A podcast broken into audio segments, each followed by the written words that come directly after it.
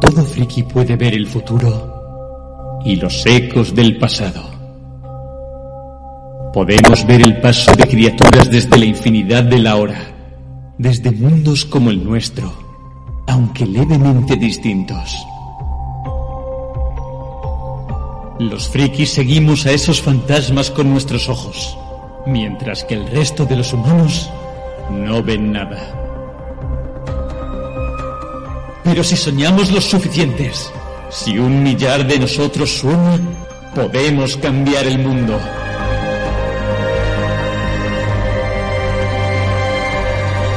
Soñad el mundo. No esta pálida sombra de realidad. Soñad el mundo como es de verdad, donde los frikis seamos reyes y reinas de la creación. Un mundo que gobernemos. Ese es nuestro mensaje. Hello Freaky Podcast, temporada 13.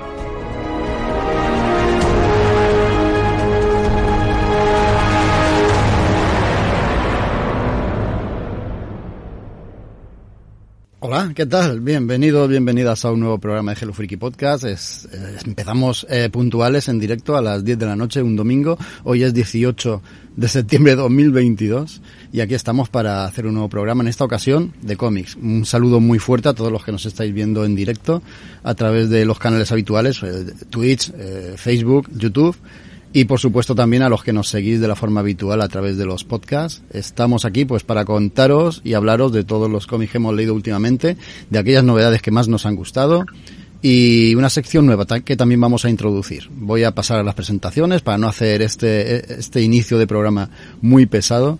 Yo soy como siempre el que se presenta primero por mi falta de educación. Soy Jaco. Conmigo tengo a tres personas que van a hacer posible este programa. Empiezo presentando al que está a los mandos de, la coordinación del programa y es absolutamente responsable de que si esto sale bien o si esto sale mal.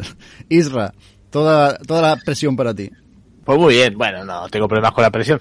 No, de hecho, si, si, hay presión, pues me descomprimo y ya está. No pasa nada. Pero bueno, que sí que sí que estamos aquí. De hecho, ya ha pasado algo que yo pensaba que era YouTube y Twitch. Has dicho Facebook. Digo, ¿Facebook? ¿Facebook?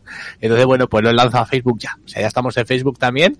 Estamos en tres sitios a la vez. O sea que si no nos veis es porque no queréis vernos. O sea, vamos a ser claros en esto. O sea, yo ya os digo que tenéis que hacer una cosa. Tenéis que ver este programa de hoy porque tenemos un montón de cómics. De hecho, ya lo estamos poniendo aquí debajo. Que si habéis comprado estantería nueva porque os va a hacer falta para todo lo que traemos hoy. O sea, eso, esos huecos absurdos que me quedan en esta habitación uf, que, que, no puedo casi ni abrir los brazos, pues tenéis que aprovecharlos. Porque vamos a hablar de cómics, pero de, de un nivel, yo estaba viendo la, lista de Jaco y el nivel es una pasada. De cómics muy buenos. Hay que decir que si no Mucho. nos ven en directo, son excusas absurdas, total, que pueden estar viendo. O sea, la, la, final del europeo de básquet, tonterías.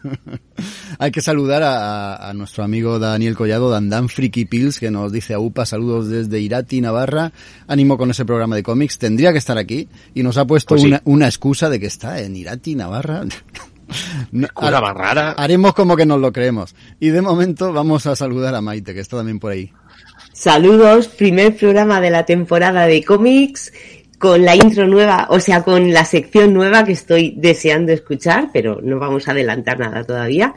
Y a traer novedades fresquitas. La verdad es que dos cositas traigo yo bastante interesantes este programa. Y no quiero entrar al debate de las estanterías porque ya no sé dónde meten las cosas.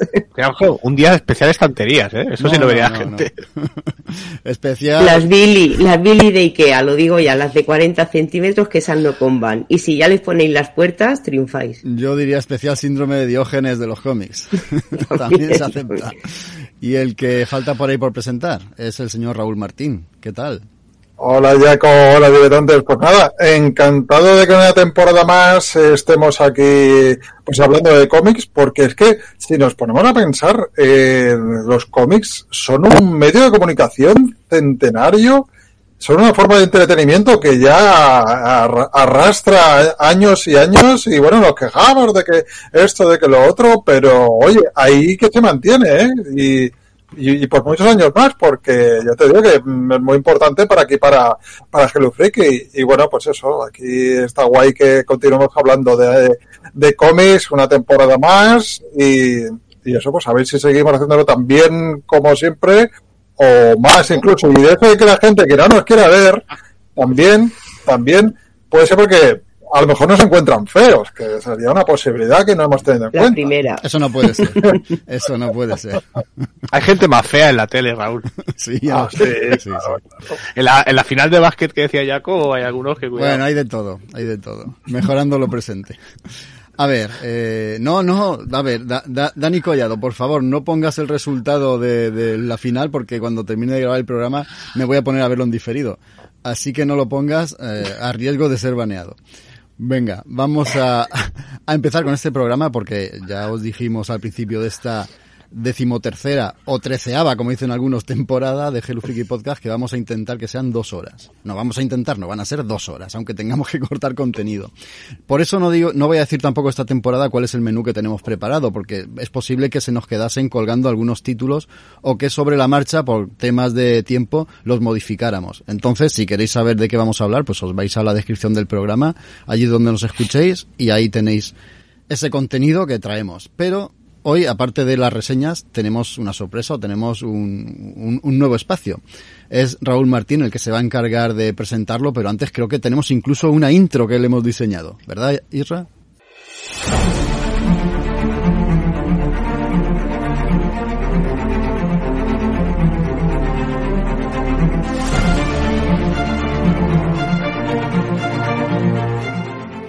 Ahí está, qué calidad. Ese álbum de sellos, mm, ¿de qué se trata, Raúl Martín? Todo tuyo.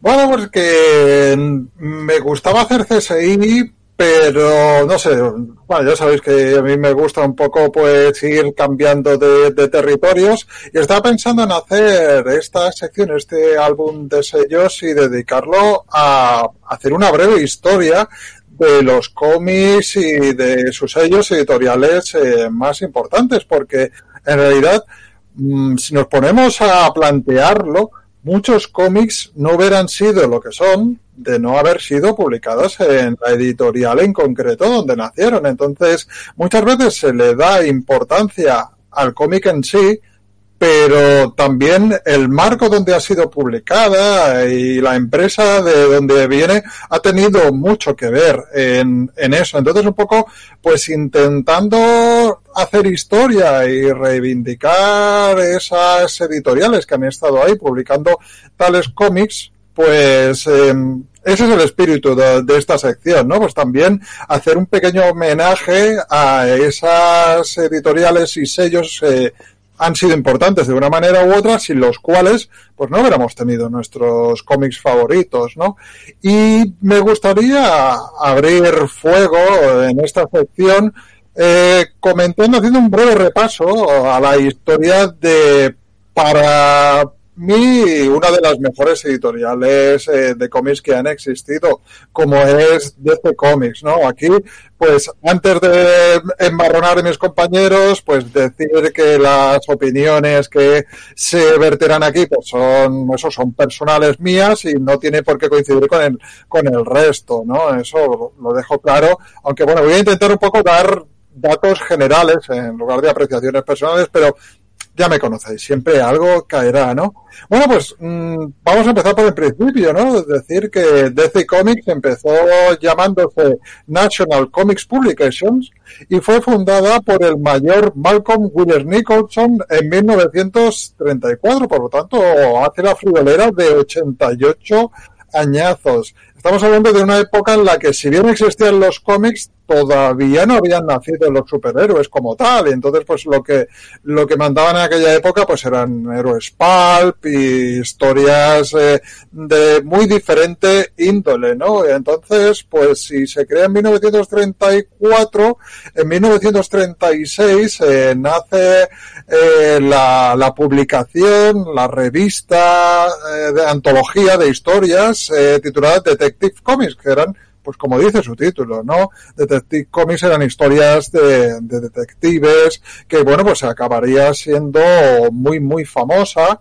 y tan, tan famosa que de forma no oficial se le a National, a National Comics se le diría la, la revista de Detective Comics y la abreviando de eso acabaría siendo conocido como DC Comics. DC Comics en realidad pues son las siglas de esa antológica y fundacional revista, DC Comics, ¿no? Mm, Detective Comics, y de ahí pues vino el nombre de, de Comics, aunque bueno, bien, si bien esto no es, eh, no dejaba de ser un apodo con el que conocía la editorial, porque en el nombre de DC Comics no fue oficial hasta, ojo, hasta 1977, que, que se llamaba DC Comics sin ser en realidad, pues este el nombre que, tenía oficialmente la, la, historia, ¿no? Que tenía la editorial. En 1938, un par de años después, pues se publica Action Comics, un, bueno, pues un momento realmente importante para todos los que lean cómics americanos, puesto que si revisáis la portada de su número uno, hecha por Joe Shuster, ahí salía un personajillo que ha durado hasta nuestros días llamado Superman el superhéroe creado por Jerry Siegel y Joe Shuster, pues eh, nace aquí. Y eso pues también deviene la creación de, de un concepto que bueno pues había sido había sido original del cómic que había sido casi exclusivo del cómic como es el superhéroe hasta que como muchos sabéis pues ha trascendido ya a, a otros eh, a otros medios no cabe decir también que curiosamente Superman no gustó mucho al editor jefe de Action Comics y estuvo bastante tiempo sin aparecer por portada, aunque luego, claro, el éxito masivo del personaje así lo demandó, porque al fin y al cabo, pues el público manda y lo que querían era ver a Superman, ¿no? Eh, Superman, pues, eh, fue el pistoletazo de salida para el concepto del superhéroe y ya que National, eh, la futura DC, pues había sido la fundadora, pues se decidió a explotarlo, ¿no? Hasta que en la revista DC Comics, la Detective Comics a la cual habíamos hablado antes, pues deciden crear a otro personaje que, que bueno, tampoco necesita mucha presentación, ¿no? Batman, de la cual, si nos escucháis en directo sabéis que ha sido justamente este fin de semana el denominado Batman Day, ¿no? Pues Batman nace en el 27 de Detective Comics y fue creado por Bob Kane y Bill Finger. Bueno, cabe decir eso, ¿no? Que al principio, en sus primeros tiempos, DC fue bastante celosa con, con los superhéroes y se dedicó a demandar a otras editoriales que mm, también estaban publicando y se querían sumar al carro de los seres superpoderosos, ¿no? Eh, a demandarlas o incluso absorberlas, como pasó con la editorial Fawcett Comics, que en 1939 pues fue eso fue fagocitada por, por DC eh, por el motivo de que tenían un personaje que es el Capitán Marvel, Shazam, también muy, muy conocido, que era muy parecido a Superman, y bueno, pues si no puedes con ellos, únete, y entonces, pues, pues eso, ¿no? Digamos que mm, DC Comics fue bastante eh, agresiva con el, con el tema de los superhéroes, ¿no? Y lo siguieron explotando, naturalmente, hasta nuestros días, ¿no? En concreto de los años 40 a los 60, pues fueron apareciendo los principales superhéroes y grupos de DC Comics, ¿no? Personajes tales como Wonder Woman, como Flash, como La Sociedad de la Justicia, la Liga de la Justicia, se fue creando pues casi un panteón de dioses que han llegado hasta, hasta nuestros días, ¿no? Incluso cabe decir que era la editorial de más éxito en el mercado, ¿no? Y aunque en los 60 pues tímidamente ya Marvel se va consolidando con el lanzamiento de los Cuatro Fantásticos, de Spider-Man, eh, no tiene nada que hacer, DC continúa estando a la cabeza de las ventas y lo hace eh, hasta los años 80. En 1900, de hecho, eh, ya por los 80, el pique y la peleilla que había entre Marvel y DC era bastante, bastante obvia. Más por la parte de Marvel que por la parte de DC, puesto que en 1969 DC Comics había sido adquirida por, por el grupo Warner. Eh, de hecho, por ahí viene pues el tema de la película de Superman y todas estas cosas, ¿no? Y Stan Lee, pues de una manera muy jocosa, se dirigía a DC como la multinacional, ¿no? En referencia a que mm, DC formaba parte de un conglomerado y Marvel era una compañía sin amos, lo que es las cosas, ¿no? Porque ahora Marvel forma parte del grupo de Disney, que más, más multinacional y más oligopolio que eso, pues casi no lo hay, ¿no? Y bueno, pues eh, contando un poco, siguiendo con la historia de DC Comics, digamos que Marvel empieza cada a estar más fuerte, hasta el punto en que en los años 80 ya DC mm, pierde el liderazgo a nivel de ventas y Marvel pues empieza a superarlos, ¿no? Con éxitos, pues por ejemplo como los X-Men, ¿no?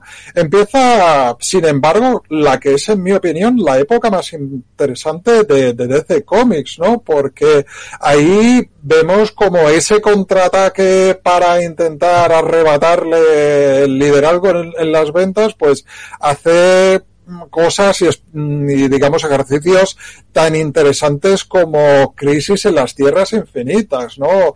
Una macro serie eh, dedicada un poco a arreglar la continuidad del universo DC, cosa que por cierto mm, Marvel ni siquiera ha intentado nunca, ¿no? Pero aparte de eso, pues eh, DC decide apoyar proyectos más arriesgados con autores que en ese momento pues eh, estaban emergiendo y tenían eh, bastante bastante solera y es ahí donde nacen pues verdaderos monumentos al cómic como fueron Batman de Dark Knight Returns, Watchmen, Sandman, Animal Man de, de Grant Morrison y es que gran parte de lo que se llamó la British Invasion vino por parte de, de DC, ¿no? Porque se dedicó a fichar a autores británicos y a llevarlos a sus series y eso pues en también les supuso un aumento de, de, calidad, pese a que seguían en el segundo nivel a nivel de, ventas, pues eso hizo que,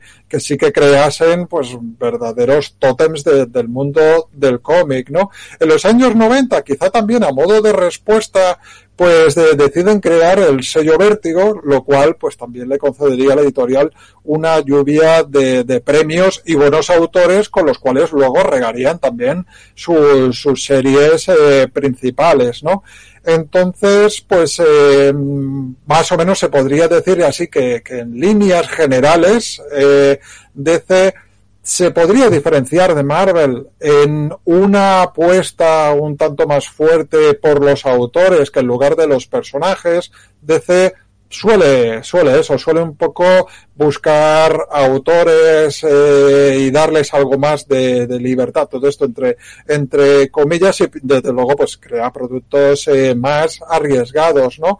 Yo me atrevería a decir que DC supera a Marvel eh, creando mejores series limitadas y por el contrario Marvel, en mi opinión, pues tiene mejores series abiertas. Es un poco la diferencia que hay entre una editorial y otra. DC Comics, pues también, como ya hemos visto, con Crisis en Tierras Infinitas y otros experimentos, pues también se preocupa algo más de la continuidad, cosa que es una locura, porque en el cómic intentar ordenar toda la continuidad y darle un transcurso del tiempo, eh, ya sabéis que es imposible pero, bueno, eh, pese a ser la segunda editorial eh, número, bueno, a nivel de ventas en, en Estados Unidos, da la sensación que arriesga más y eso, pues también a veces eh, resulta que no salen las cosas tan bien como podrían ser, ¿no? Cosas, experimentos como The New 52, en los cuales pues se cargaron toda la línea argumental de DC y la intentaron crear de nuevo, pues no salieron demasiado bien han hecho locuras bastante incomprensibles, como es la compra de Wildstorm por ese sello eh, de Jim Lee que pertenecía a Image Comics, pues lo compró DC por una burrada de, millones, se habla de una cantidad entre 100 y 500 millones de dólares, para luego hacer absolutamente nada. O sea, la rentabilidad que han dado eh, mm, cosas como como bueno las series las series que, que, se crearon de ahí de Authority y todo esto pues ha sido nimia comparado con, con lo que les costó esa inversión no o experimentos como Before Watchmen intentar rescatar Watchmen con otras cosas. Bueno a DC no todo le ha ido bien pero sí que recordemos que gracias a, a esta editorial pues eh, tenemos cosas como Sadman tenemos cosas como Batman Dark Knight como Watchmen bueno la, la cantidad sería sería, inacabable, la lista sería infinita y por lo tanto prefiero dejarlo aquí y no extenderme mucho más.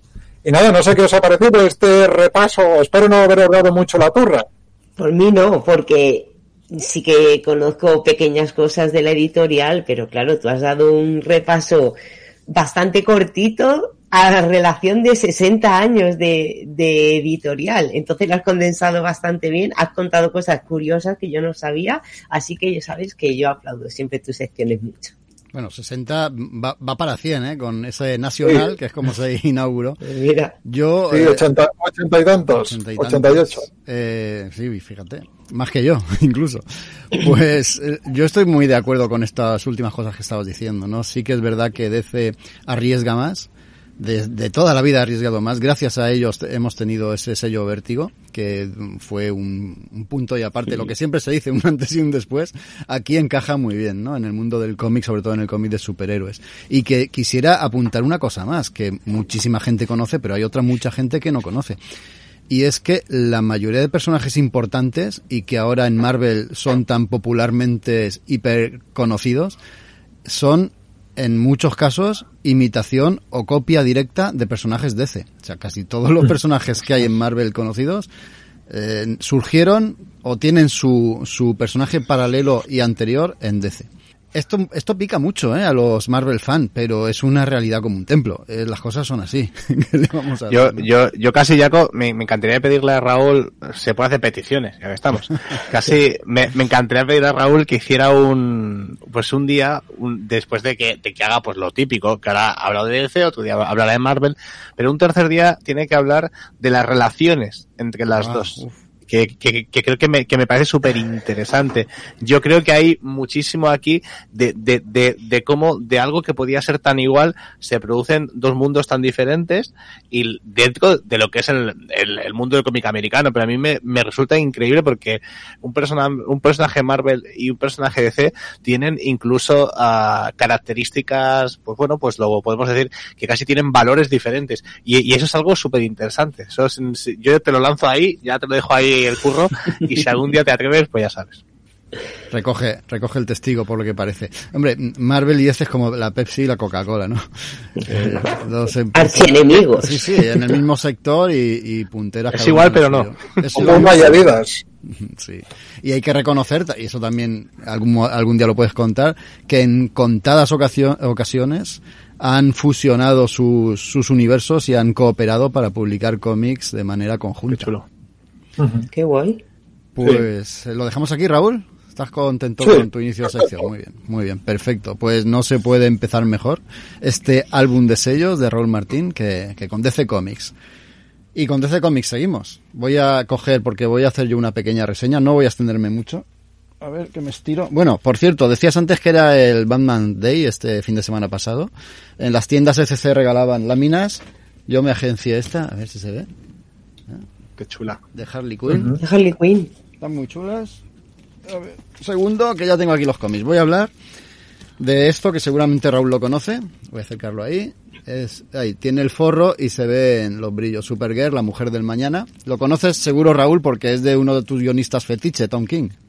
Bueno, eh, un autor con el que tengo, sí, digamos, claro. mis diferencias. Claro, oscuros, pero en concreto, ¿este cómic lo conoces? Este cómic no lo he leído. Mm. No, no Mira, lo he leído. Sé que me han hablado bien, pero este no, no me he acercado. Mira, Raúl, yo te digo que a mí me pasaba como a ti y como al 95% de la gente que estaba súper entusiasmada con Tom King y luego nos ha dado una de cal o una de arena, que yo no sé lo que es bueno y lo que es malo, la cal o la arena. La cuestión es que no hemos quedado muy contentos últimamente con este guionista, pero con esta Supergirl, la mujer del mañana, nos podemos reconciliar con este guionista, porque da una versión de sí mismo que para mí era, no la había catado aún. Eh, tú, tú sabes, y ya voy a dejar de dirigirme directamente a ti y, dirigirme a la audiencia, los que sean lectores de Tom King habituales saben que es un guionista y un escritor que no se extiende en demasiadas palabras, es bastante parco en sus diálogos, y prefiere también que sea el dibujante el que narre con, con, con, con su narrativa visual, ¿no? Y deja sus, sus guiones en la mayoría de ocasiones, no siempre, en un segundo plano. Con esto quiero decir que son textos cortos, o concisos. Aquí no pasa eso. Aquí ah, es totalmente distinto. Son diálogos densos, eh, trabajados, laboriosos, pero súper interesantes. Voy a decir de qué va y así, de paso, pues explico un poco mejor esto. Tenemos a una, voy a leer lo que lo tengo aquí apuntado. Tenemos a una chica que se llama Ruthie, una niña prácticamente, que nos cuenta todo el cómic toda la serie, son ocho números que acaba de terminar en España publicado por ECC, nos cuenta eh, en primera persona cómo eh, su padre es asesinado por un emisario del rey, por bueno, por una guardia dispersa del rey, un tipo, se carga a su padre y ella decide tomar venganza. Pero claro, es solamente una niña. Está solamente ella y la espada que ha conseguido sacar del cuerpo de su padre porque su asesino la dejó allí clavada. Intenta buscar ayuda, intenta contratar los servicios de algún sicario o de algún mercenario, pero ah, no puede. Al final da, bueno, al final, al principio del cómic, directamente, da por casualidad, con absoluta casualidad, con Supergirl porque eh, esta superheroína está en su planeta algo así como celebrando su cumpleaños, algo así no, celebrando su cumpleaños, porque allí hay un sol rojo y Supergirl, claro, mm, con los poderes que tiene y que le da nuestro sol amarillo, ella no se puede emborrachar, el alcohol no le hace efecto. Entonces se va a este planeta que tiene un sol rojo para poder emborracharse y, irse de juerga directamente. Pero se va ya sola, se lleva a Crypto, el perro, y allí está, de tabernas y de juerga. Mm, por casualidad eh, se encuentra con esta chica, con Ruthie, y también por unos avatares o unos azares del destino mm, terminan uniéndose y, Supergirl termina, termina aceptando el encargo de esta chica de ir a por el asesino del padre de ella. Bueno, eh, ¿esto qué nos lleva? Pues nos lleva a una especie de, de periplo, de viaje a lo largo de distintos puntos de una galaxia genialmente imaginada por Tom King y la dibujante, que ahora hablaré de ella, y aprovecha el guionista pues para hacer lo que sabe hacer muy bien, ¿no? A través de una historia de ciencia ficción, una casi una, una odisea de ciencia, de ciencia ficción, nos pone un espejo y nos retrata la sociedad en la que vivimos, pero en, en, los países que tienen conflictos actuales, ¿no? Hace un retrato directo de la guerra, de las crueldades de la guerra, de las víctimas, Recuerdo en el número, creo que es el número 3 de la serie, como persiguiendo al asesino del padre de esta chica, pues van dando con las víctimas que él va dejando. Y hay una víctima que ha sobrevivido, no ha conseguido matarla, pero está mm, directamente hecho trizas en un hospital. Y es una escena que te conmueve mucho porque mm, te está contando en primera persona esa víctima lo que ha vivido y tú ves como Supergay y la otra chica le están dando de comer. Es, una escena muy tierna y al mismo tiempo eh, muy, muy dura y muy emotiva. El cómic no es solo de aventura. Yo creo que más que de aventura, como puede ser un típico cómic de Superman o Supergirl, es un cómic que trasciende el cómic de superhéroes e intenta eh, pues tocarnos la fibra y en muchas ocasiones lo consigue. Mm, muy buena parte de ello tiene la culpa Tom King, que está como guionista excelente, utiliza el humor como yo nunca lo había, lo había conocido, ¿no? Porque Ruthie, la protagonista junto con Supergirl, tiene una prosa o una forma de hablar muy florida. Habla como si aquí estuviéramos en el siglo XVIII, ¿no? Es una cosa súper chula y, y súper, al mismo tiempo súper extraña, pero que da pie a escenas de mucha risa, ¿no? Cuando está por ahí por el espacio y intenta dirigirse a seres o a personajes que igual de un bocado se la meriendan, le, habla con una educación muy forzada y muy, muy, muy, coqueta también. Está muy bien el cómic en ese aspecto y tiene, como estoy diciendo, mm, tanto drama, acción, eh, denuncia e incluso humor. Y ahora voy al tema del dibujo. E, Evely o Evely Belkis es una artista, una dibujante brasileña que lo da todo. A ver si doy con alguna página donde se ve algo espectacular o, igual no hace ni falta. Bueno, aquí, esta página está muy chula. Ahí, gracias por ampliar, Isra. Aquí vemos como, como Ruthie y Supergirl han llegado a un, a un planeta que ha sido devastado por el asesino al que van buscando y sus secuaces, ¿no? Por eso digo que, el cómic también tiene mucho de denuncia. Bueno, la dibujante.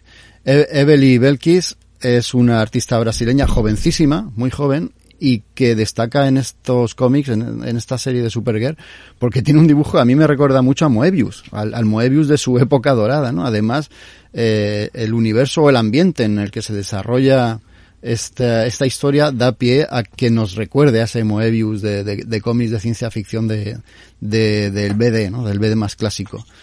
Tiene una narrativa muy sencilla, muy fácil de seguir y al mismo tiempo muy imaginativa tanto en diseño de mundos como diseño de personajes, ayudada por supuesto por, por las labores de Tom Kim. Creo que es uno de, lo, de las mejores miniseries, son ocho números, que últimamente ha publicado ECC, que ha publicado DC, fijaos lo que estoy diciendo, y mm, creo que es la mejor, desde, si os gustó Mr. Milagro, creo que es la mejor de Tom King desde entonces.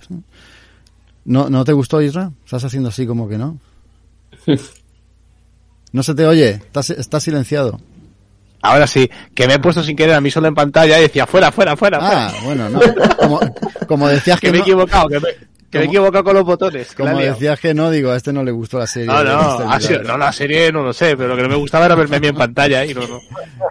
La cuestión es que ya termino con esto. Eh, la, la miniserie de ocho números de Supergirl, muy, muy recomendable. Si sois eh, admiradores del buen cómic, tanto a nivel narrativo escrito como a nivel narrativo visual, y no habéis catado las grapas, que es lo que tengo yo, esperaos un par de meses, tres, que es lo que tardará ECC en sacar el tomo recopilatorio, porque es una serie que vale mucho la pena. De verdad que no os vais a arrepentir y es un soplo de aire fresco, no solo en el continuo general de lo que leemos del cómic de superhéroes, sino también en lo que son las historias de Superman o Supergirl.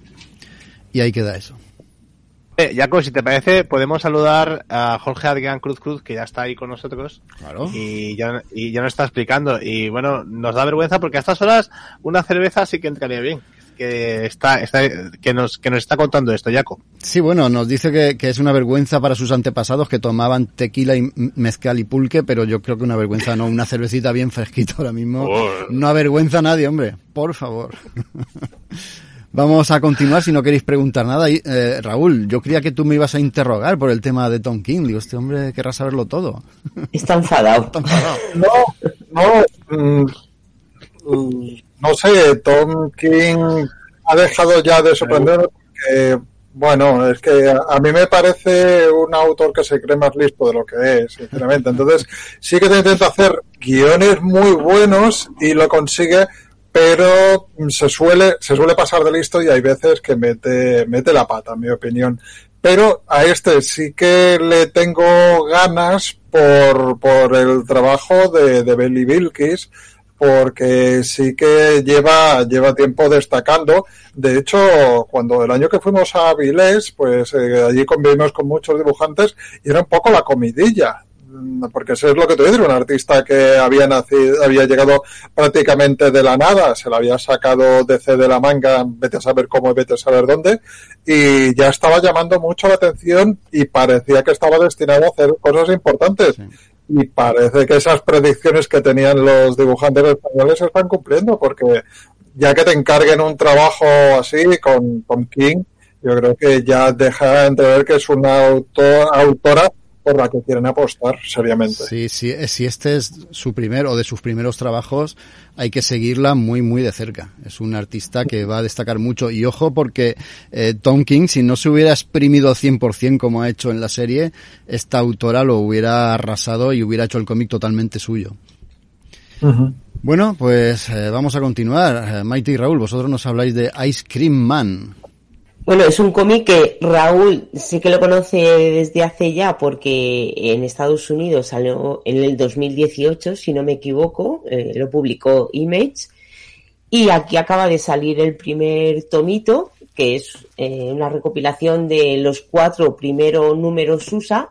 Sí que había escuchado que maravillas de esta serie, que la gente la alababa bastante. Digo, pues nada, pues vamos a traer el primero, que es lo que nos ha llegado aquí a España. Es un cómic que está guionizado por Maxwell Price. El dibujo es del argentino Martín Morazo. Y el color, ahí lo está enseñando Raúl, yo es que me lo he dejado, la verdad. Así me he preparado yo los programas, todo bien. Y bueno, y al color tenemos a Chris O'Halloran.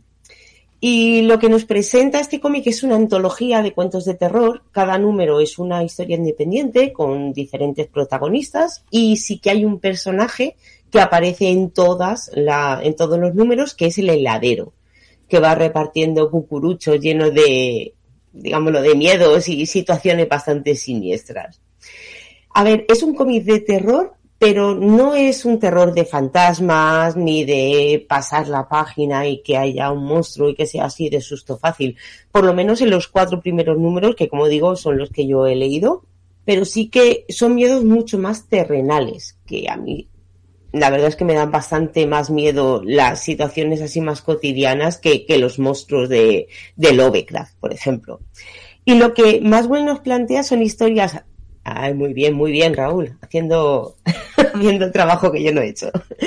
Eh, lo que sí que, lo que nos cuentan estas historias eh, son más bien, eh, son historias muy cotidianas, son inquietantes, son tristes, son momentos que, que todo el mundo muy terrenales, en plan de que le puede pasar a cualquiera de, de nosotros. Enseguida te sientes muy identificado con cualquiera de los protagonistas pero eh, llevado a, un, a una parte un poco más creepy, digamos, dándole ese, ese toque más de, de terror, que como digo, no es el, el terror de sustos de monstruos. Y, por ejemplo, hay una, una de las historias que habla sobre de una, una pareja que se adicta a las drogas eh, y los dos están enganchados a la heroína y pasa una historia con ellos. Otra historia es el miedo que siente un hombre, que su mujer llega un día y le dice que, va a ser padre, que va a tener un bebé. Situaciones, como digo, bastante normales y que no es padre, pero llevado, como digo, a ese toque de, de, terror. Y hay una historia que a mí me gustó, la que más me gustó de estas cuatro, por ejemplo, de, un anciano que cuando era joven tuvo un, hit wonder de estos, ¿cómo se llama? Un éxito sacaron un disco con, con una canción que, que, lo triunfó. Un One Hit Wonder, sí. Ahí estamos, gracias chicos. que lo petó, pero claro, el tiempo pasa, no se volvió a repetir esa situación y ahora es un anciano que va a un bar a tomar café y nadie se acuerda de él.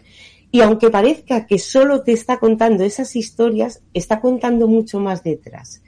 Y eso es lo que me ha gustado mucho de, de este tipo de historias, que aunque son cortitas, sí que profundizan y nos cuentan eso, nos desarrollan el personaje lo suficiente como para darle ese toque de terror y que, y que te acabe afectando. El dibujo me ha gustado muchísimo. Yo no conocía a este dibujante, que también no sé si conocéis Podía Volar, que no sé si alguno lo ha leído. Yo no, que para mí no. ha sido un descubrimiento. Un dibujante que usa un trazo muy fino que, y que, pero que le viene muy bien, sobre todo a, a lo que son los rostros, para, para mostrar las emociones, son, son caras muy expresivas y claro, te transmiten más que el terror, como he dicho, ese miedo o la angustia que sienten los, los personajes. Y aunque a lo mejor no sea terror, terror, sí que te das cuenta que estás todo el, el cómic que lo estás leyendo con una sensación de incomodidad. Más que nada eh, es lo que más te, te transmiten. Es, tiene este, un dibujo, un dibujo Maite que me recuerda mucho a, al cómic underground americano. O sea, este hombre bebe mucho de, bueno, pues yo qué sé, de muchos artistas como, como Daniel Close y otros. He visto esa, esa, esa portada y me ha llevado directamente a, a ese tipo de dibujo, a ese tipo de estéticas. ¿Tiene algo que ver con el cómic underground o, o no? A ver, eh, aquí no la, ha no la ha publicado una editorial fuerte, una editorial Monstruos que se llama, que yo tampoco conocía y la verdad es que ha entrado por la puerta grande, creo que es relativamente nueva, a lo mejor esto Raúl sí que puede hablar un, un poco más, pero ese toque que tú dices como a viejuno, así sí. como antiguo, eh, yo pienso que es más de, del color el vale. colorista, sí, porque utiliza tonos que son muy apagados. Es como si el dibujo vale. estuviera sucio, pero que le va fenomenal a, a, este tipo de historias más oscuras. No sé, a mí me ha gustado mucho, pero sí que tengo que avi avisar, o mm, tampoco es un aviso, pero algunas historias sí que tienen un, un final muy brusco, ¿vale? Es como muy cortante, que acaba y dice, macho, pues haber puesto cuatro paginitas más, ¿sabes? Tampoco hace falta un, otro tomo entero, pero sí que me, me, hubiera gustado que hubieran profundizado un pelín más. Y sobre todo que, bueno, Raúl, no sé hasta dónde has leído tú, ahora, ahora me cuentas, pero me gustaría que desarrollaran un poco más el personaje del heladero. O sea, quién es, si es alguien físico, si no lo es, si es solo un simbolismo de una forma de representar ese miedo, no sé, es que lo vemos muy poquito. Yo sé que el que ya lo, el, ya lo ¿Eso es que sí o que no? Mucho, lo desarrollan mucho. Qué guay. Porque yo leí en una entrevista y el autor dijo que precisamente no quería que la gente se centrara en el personaje porque lo importante son las historias. Pero es que no me puedes poner ese caramelito tan jugoso así, presentármelo y luego no desarrollarlo un poco más. O sea que me alegro un montón que la cosa vaya para adelante. Cuéntame tú que vas un poco más avanzado. Sí, yo la sigo a ritmo USA y desde luego es una serie que me tiene completamente ganado. Como tú dices, busca incomodar, busca hacerte reflexionar con las cosas que ocurren. Es una serie llena de detallitos, con mucho trasfondo, que va creando su microuniverso, porque yo recomiendo a la gente eh, de vez en cuando releer los primeros números a medida que vaya avanzando porque se va a encontrar muchas cosas que luego se repiten. Y no tiene nada que ver con Sandman, pero sí que muchas veces se utiliza el patrón que tenía la historia de Neil Gaiman de que el heladero sea una referencia muy, muy vaga, muy sutil y la historia vaya de, de otras cosas. Entonces, eso a mí me gusta, ¿no? La autorreferencialidad y luego la manera como va haciendo extrañas interconexiones y sobre todo hay, hay relatos que, que te dejan bastante, bastante hecho polvo. Y luego, sobre todo, la progresión que tiene Moracho en, aquí como autor es una pasada ya en los últimos números están llegando unas cuotas de desarrollo visual que es eh, realmente increíble. Me viene a la mente un cómic que era completamente simétrico. Era un cómic que empezaba, llegaba a su parte central y era la misma historia contada, contrapuesta, pero tenía todo, todo un significado completamente diferente hasta que un momento llegado al final creaba un bucle, o sea, una verdadera, eh, un verdadero portento gráfico. Yo recomiendo a la gente que siga con, con esta serie porque se va desarrollando mucho más, va creciendo muchísimo y se convierte, bueno, a día de hoy es uno de los cómics más interesantes que te puedes encontrar y sobre todo la parte que tiene positiva en el hecho de que es eh, una antología que la, la, puedes empezar por cualquier momento. O sea, puedes empezar la serie en cualquier punto que al ser un relato autoconclusivo no te vas a perder nada. Desde luego te van a entrar, creo yo, ganas de recuperarlo todo, pero es una serie que se puede coger en el tomo 4 y la vas a disfrutar igual que si la empezaras desde el 1, ¿no? Porque son historias que, que empiezan a acabar. Es una serie fantástica. Está eh, actualmente entre mis preferidas. Qué guay, cómo me alegra cuando tú vas más avanzando que yo puedes chivarme si merece la pena o no, porque la verdad es que la premisa me ha gustado, me ha gustado muchísimo, qué guay. ¿Y esto en versión española quién lo publica? Sí. Vale. Esta editorial relativamente nueva, creo que es de este año, ¿verdad? Que empezó con los cómics de... Uy, ¿cómo es la, cómo es la editorial? Empezaron con Bloodshot, empezaron con todos estos, sí, estos sí. personajes. Sí, la, uh -huh. la, memoria. Es que los directos es lo que tienen. Aquí, como no se puede edit editar sobre el momento, queda en evidencia mi total y falta de conexión neuronal. Pues sí, hay que estar atentos, ¿no? Porque Monstruos eh, publica los tomos de una manera bastante interesante, son tomos de tapadura y tal, y esta serie, por lo que decís, merece mucho la pena y a mí se me hubiera escapado si no hubiera sido por esta reseña vuestra. ¿Seguimos? Pues seguimos. Y ahora me toca a mí hablar de un cómic que aún no ha sido publicado, pero que podéis acceder a él a través de la preventa en la página de Grafito Editorial. Si os metéis en la página de Grafito, pues tenéis a, le dais a la venganza de Don Mendo, le dais allí y se os abrirá, se os desplegará la página y a la derecha tenéis todas las opciones de compra, desde el cómic pelado por 16 euros, que no es pelado, hasta luego una serie de, de, ¿cómo decirlo? De inversiones, no se puede llamar de otra manera, sobre el cómic que vienen con regalos. La versión pelada, ¿por qué decía que no era pelada? Porque conforme se van desbloqueando, la gente va comprando el cómic antes de su salida, se van desbloqueando regalitos. Y son los que recibiréis el día en que se ponga a la venta, que será primeros de octubre. Nosotros, pues, lo tenemos por aquí. Amplía Irra, que se vea un poquito. Bueno, aunque ya se está viendo la portada, pero enseño un poquito también del interior. Es un cómic, como veis, con un dibujo muy simpático, cartoon, ¿eh? ¿vale? A, a, cargo de, Flores, es un autor que ya hemos traído por aquí, que ya conocemos un poquito. El guion es de Ricardo Bilbor, que también ha trabajado varias veces ya con, bueno, varias veces, alguna que otra vez, con grafito editorial. Eh, aquella aventura de Hedy Lamar, eh, la, la, guionizaba él también.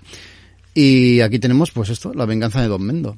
La verdad es que cuando los de grafito me dijeron que iban a sacar el cómic de La venganza de Don Mendo, me quedé un poco, un poco a cuadros y yo no tenía muy claro que esto fuera a cuajar. Es que eh, a las nuevas generaciones, eh, hacerles leer algún clásico de nuestra literatura es complicado. Pero mira, quizá esta sea una manera adecuada o interesante de hacerlo, de, de, de ayudarles a entrar en, estos clásicos que nosotros, por cierto, hemos defendido muchas veces en nuestros programas de literatura. Esta venganza de Don Mendo no la hemos traído. Es, esta se escribió o se publicó en el 1918 y es obra de Pedro Muñoz Seca. Es un clásico de nuestro, de nuestra literatura, de nuestro teatro y es una de las obras más representadas de nuestra literatura, ¿vale? Hay dos o tres obras y, y está, está entre las que más veces se ha llevado al teatro, pese a ser del siglo pasado, ¿eh? Eh, ¿De qué trata? Bueno, es, es, toda en verso, es toda en verso, en versos muy graciosos, además utilizando unos versos muy sencillos y que, que conectan mucho con el hablar popular. Claro, esto es de 1918, en aquella época eh, fue la bomba. De hecho, cuentan que cuando se estrenó la gente se reía en mitad de la actuación, paraban la actuación y pedían que se repitiera la escena de lo bien que se lo estaban pasando. Fue un total pelotazo y lo fue conforme se fue estrenando sucesivamente. Yo recuerdo de muy pequeñito, muy pequeñito en la televisión española que pusieron una obra de teatro, la protagonizaba Fernando Fernán Gómez y al principio te choca por la imagen, por lo antiguo que parecía, pero mmm, como te lo pasas tan bien y te ríes tanto, enseguida conectas con la obra. ¿De qué va? Es la segunda vez que lo intento. Vamos a ver, tenemos a Don Mendo, que es un enamor, eh, bueno, eh, no, recuerdo ahora el nombre de la, de la, de la chica. Malvada y pérfida protagonista, pero bueno, Don Mendo es un, un, un caballero de Castilla que está cortejando a la hija de un señor, ¿no? A la, a la hija creo que es de un duque y para ello pues eh, todas las tardes, noches trepa por, por, por, la ventana y se cuela en la habitación de aquella, pero aquella la han prometido en matrimonio a un gran señor, al duque de Toro. Y claro, eh, ella tiene que ser virtuosa. Entonces, ¿cómo puede casarse que sea amante de este don Mendo y al mismo se pueda casar en virtud? Don Mendo se sacrifica, eh, dice que él, porque lo pillan, ¿no? Lo pillan trepando, lo pillan en la habitación, él dice que no es su amante, sino que ha entrado en la habitación para robar, y ante su sorpresa y la de todos los que están con él y saben lo que está pasando, su amante mmm, no le apoya, le dice que es verdad, que es un ladrón e incluso insiste en que lo condenen a muerte. Por azares del destino, don Mendo se escapa de esa condena a muerte, y el resto no lo voy a contar porque así se titula el libro, La venganza de Don Mendo, la venganza de amor de Don Mendo. El dibujo lo habéis visto, es súper gracioso, es un dibujo cartoon muy muy simpático y está acompañado de una adaptación que no sigue fielmente, porque no debe de hacerlo, ¿no? Es una obra de, de principios del siglo XX. Pero en cierto modo sí que lo hace.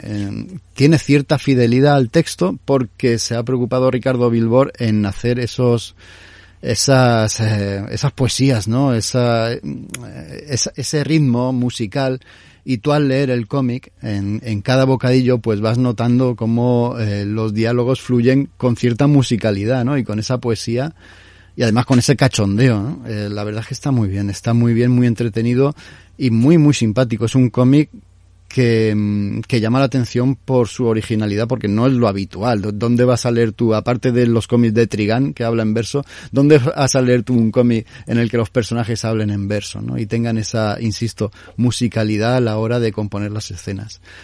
Está realmente bien, es, insisto, una manera muy, eh, muy cercana y muy acertada de intentar llevar un clásico literario al que hay que perderle el miedo porque es, es, es la mar de, de, entretenido.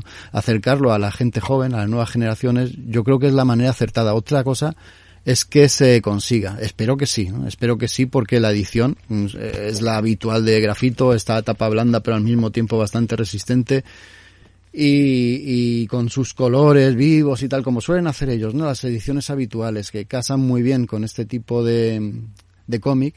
Además viene, viene con un prefacio muy interesante y con notas de los autores sobre la obra original, ¿no? apuntando unas cuantas cosas, unos cuantos detalles, informaciones de la obra original. Un cómic ligero, pero al mismo tiempo que nos lleva a nuestra literatura más clásica y a uno de los clásicos que son inmortales ya para nosotros y que lo reinventa al lenguaje del cómic y lo hace de esta manera tan fresca y divertida. Lo recomiendo muchísimo e insisto que lo tendréis en librerías a partir de octubre. Pero si queréis recibir regalos, láminas firmadas, cómics firmados, todo ese tipo de cosas, pues se puede comprar todo el mes de septiembre a través de la web de Grafito. Y ahí está, volveremos a hablar del cómic, porque yo pienso hacerle una reseña en la página web de Hello Freaky y puede ser que tengamos por aquí a los autores, desde luego. Ellos se ofrecen, se ofrecen más que incluso la protagonista del cómic. y ya está, aquí lo dejo. No sé si queréis preguntar algo, si no pasamos al siguiente. Porque el siguiente también es muy interesante. Es un cómic francés, Terra Prohibita. Raúl, te toca. Sí, a ver, de verdad que yo no quiero soliviantar a nadie. Lo digo, se han publicado aquí en mercado americano y tal, pero es que por desgracia uno viaja y entró en librerías. Entonces, pues este verano pues he estado dando, pues eh, pasando unos días disfrutando de nuestro país vecino de Francia y es que tiene muchas librerías tengo que entrar en alguna otra, ¿no? Y entonces, pues claro, hay veces que, que se te va la vista con, con, algunos productos y desde luego este Terra Prohibita ha sido uno de los casos de, de cómic que me ha embelesado y a la que he vuelto, pues eh, me, lo he tenido que leer, me lo he tenido que leer y desde luego pues ha sido todo un hallazgo que espero que sí que se publique en nuestro país porque me ha parecido, bueno, pues me ha parecido todo, todo un pedazo de cómic como la copa de un pino, como se suele decir. Eh, vamos a hablar un poco de, de los guiones, eh, bueno, de, la gente que, que, lo ha constituido, ¿no? Al guion está Denis Pierre Filippi, al dibujo Patrick eh, Laumont y el color es de Arancia Studio. Es una obra que para aquellos que mm, se defiendan con el francés, pues tiene dos tomos y está publicado por eh, Glenat Francia. Mm, ¿De qué nos eh, de, mm, de, qué trata la obra? ¿Qué nos vamos a encontrar? Pues bueno, estamos ante una ucronía, que recuerdo que es cuando ocurre algo en el pasado que nunca ha sucedido, un pasado alternativo, por decirlo así, ¿no? Pues en concreto, en este pasado que ha ocurrido es una especie de pandemia de causas naturales, pues se ha extendido por gran parte del, planeta, haciendo que unas plantas muy extrañas y muy extravagantes, pues, eh, conquisten mmm, gran parte de nuestro territorio, ¿no? Entonces, un poco para eh, afrontar este declive de la especie humana, el imperio francés y el imperio británico deciden unirse y formar una gran potencia. No todo es malo en este mundo, puesto que estas eh, plantas han traído una gran cantidad de compuestos químicos a, a la sociedad y uno de ellos pues son unos eh, unos fluidos que eh, aportan gran antigravedad, ¿no? Eh, esto hace que la industria aerostática pues se desarrolle muchísimo y en este mundo todo flote. En este mundo pues tengamos eh, ciudades flotantes, las aeronaves en lugar de navegar y surcar el mar pues lo hacen por por el cielo. Y bueno pues eso claro lógicamente pues crea gráficamente un espectáculo bastante bastante visual no a la hora de componer una historia. Una historia que no va de eso sino que en realidad tenemos un grupo de personajes que se reúnen para investigar la muerte de un científico y esto pues hará que, corran diferentes aventuras pues, pues, como suelen ser estas historias que te presentan un mundo no por diferentes parajes y diferentes eh, lugares de, de, esta tierra prohibida no eh, decir decir que eso que básicamente es un cómic de construcción de mundos de mundos donde el peso eh, importante se lo lleva la parte gráfica que es un BD digamos, ortodoxo, ¿no? Eh, tiene, eh, por un lado, un dibujo, un arte realmente destacable y por otro, pues eh, también suele estar dotado de ese toque ingenuo y frívolo que tienen los, los cómics europeos, que de vez en cuando pues también se, se da en otros campos del cómic, pero sí que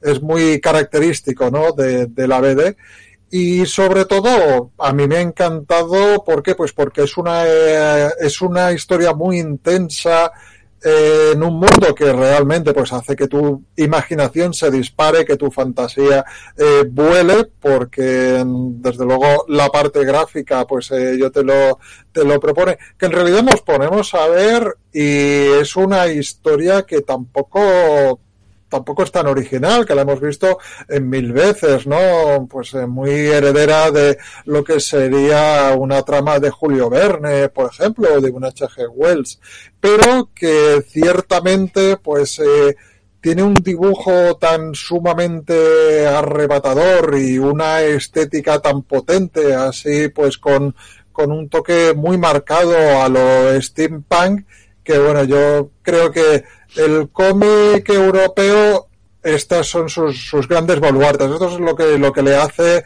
maravilloso, ¿no? El dibujo, como tienen unos márgenes de tiempo pues eh, más eh, prolongados para, para trabajarlo, pues cuando te encuentras con autores eh, dotados de verdadero talento, aquí esto se puede explotar a unos niveles eh, realmente envidiables por otros tipos de, de cómics que tienen un proceso de producción más eh, rápido, ¿no? Se lea, léase cómic americano o manga.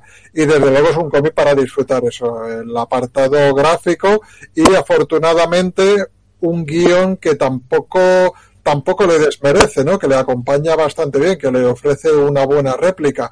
Yo espero que se publique aquí aquellos que vuelvo a insistir, que no se eh, no se amilanen porque esté en francés, pues se pueden poner a, a, disfrutarlo. Son dos tomos que constituyen el acto 1, acto 2, que es una historia cerrada y sobre todo espero que tenga bastante éxito y que los autores se prodigan porque este mundo, este mundo tiene muchísimo, muchísimo por aportar. Yo no sé lo que sería algo así en clave épica bélica con grandes barcos flotando luchando en plan armadas, volantes unos con otros, sería algo espectacular.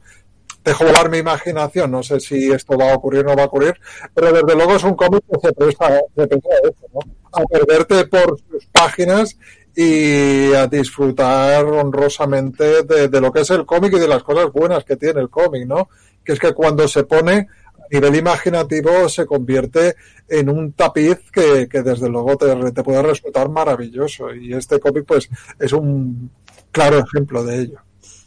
La portada es preciosa, o sea, yo no tengo ni idea de francés, pero si me lo hubiera comprado y con el Google Translator lo hubiera leído de alguna forma porque es, una, es maravilloso, qué bonito, qué cosa más bonita. Sí que es verdad lo voy a traer aquí.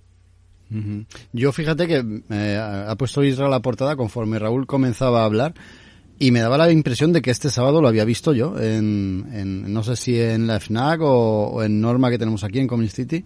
Me había parecido verlo. Eh, me he puesto a buscarlo por internet y no, tiene, tiene razón Raúl, aún no se ha publicado en español. Así que o ha sido producto de mi imaginación o ha sido un número de la editorial francesa de Glenat. Pasamos a hablar de, de Raúl, Raúl, perdona decir que si yo creo que un producto tan visualmente impactante acaban llegando a nuestro país. Estas cosas que entran tanto por los ojos y tal, incluso con un poco de suerte nos lo publiquen en un tomo único, como ocurre muchas veces con los álbumes europeos. Y yo tengo fe en que esto sí que arriba nuestras costas. Seguro. Donde parece que no llegan es a México. Jorge Adrián Cruz Cruz nos ha mandado un mensaje lamentándose de esto. Nos dice que qué envidia de cómics y ediciones. Aquí apenas están saliendo ediciones de calidad, ya sea en cómics y mangas, con decir que apenas los mangas están saliendo con sobrecubiertas. Pues una, mm, una auténtica pena. pena. A ver si se anima alguna editorial de aquí a llevar los cómics allí o alguna editorial de allí. A, lanzar todo este tipo de productos, que desde luego creo que tienen bastante aceptación en, cualquier lugar del mundo, como el que vamos a hablar ahora, que se lo ha preparado Isra y que es uno de los mangas que está pegando últimamente en Japón, el Kaiju número 8. Isra, yo te ayudaré un poquito que me he el primero. Pues la verdad que sí, mira, voy a estrenar una cosa que me hace mucha ilusión, que es mi cámara, mi cámara personal, está en mi mano, está en mi mano como podéis ver, y ese es el, el Kaiju número 8, que la verdad que es una pasada, es una pasada, por favor, es de, es de aquellas compras seguras por varias razones, para que veáis que es verdad, que me lo he comprado, aquí lo tenéis, 2,95 es lo que vale, o sea que es una compra espectacular, como primer número de Planeta. Y bueno, y, esta vez se la han currado bastante, porque no es un primer número de aquellos más de baratillos, sino como hablaba pues nuestro Jorge, pues eh, este tiene sobrecubierta, la verdad que está, es completito.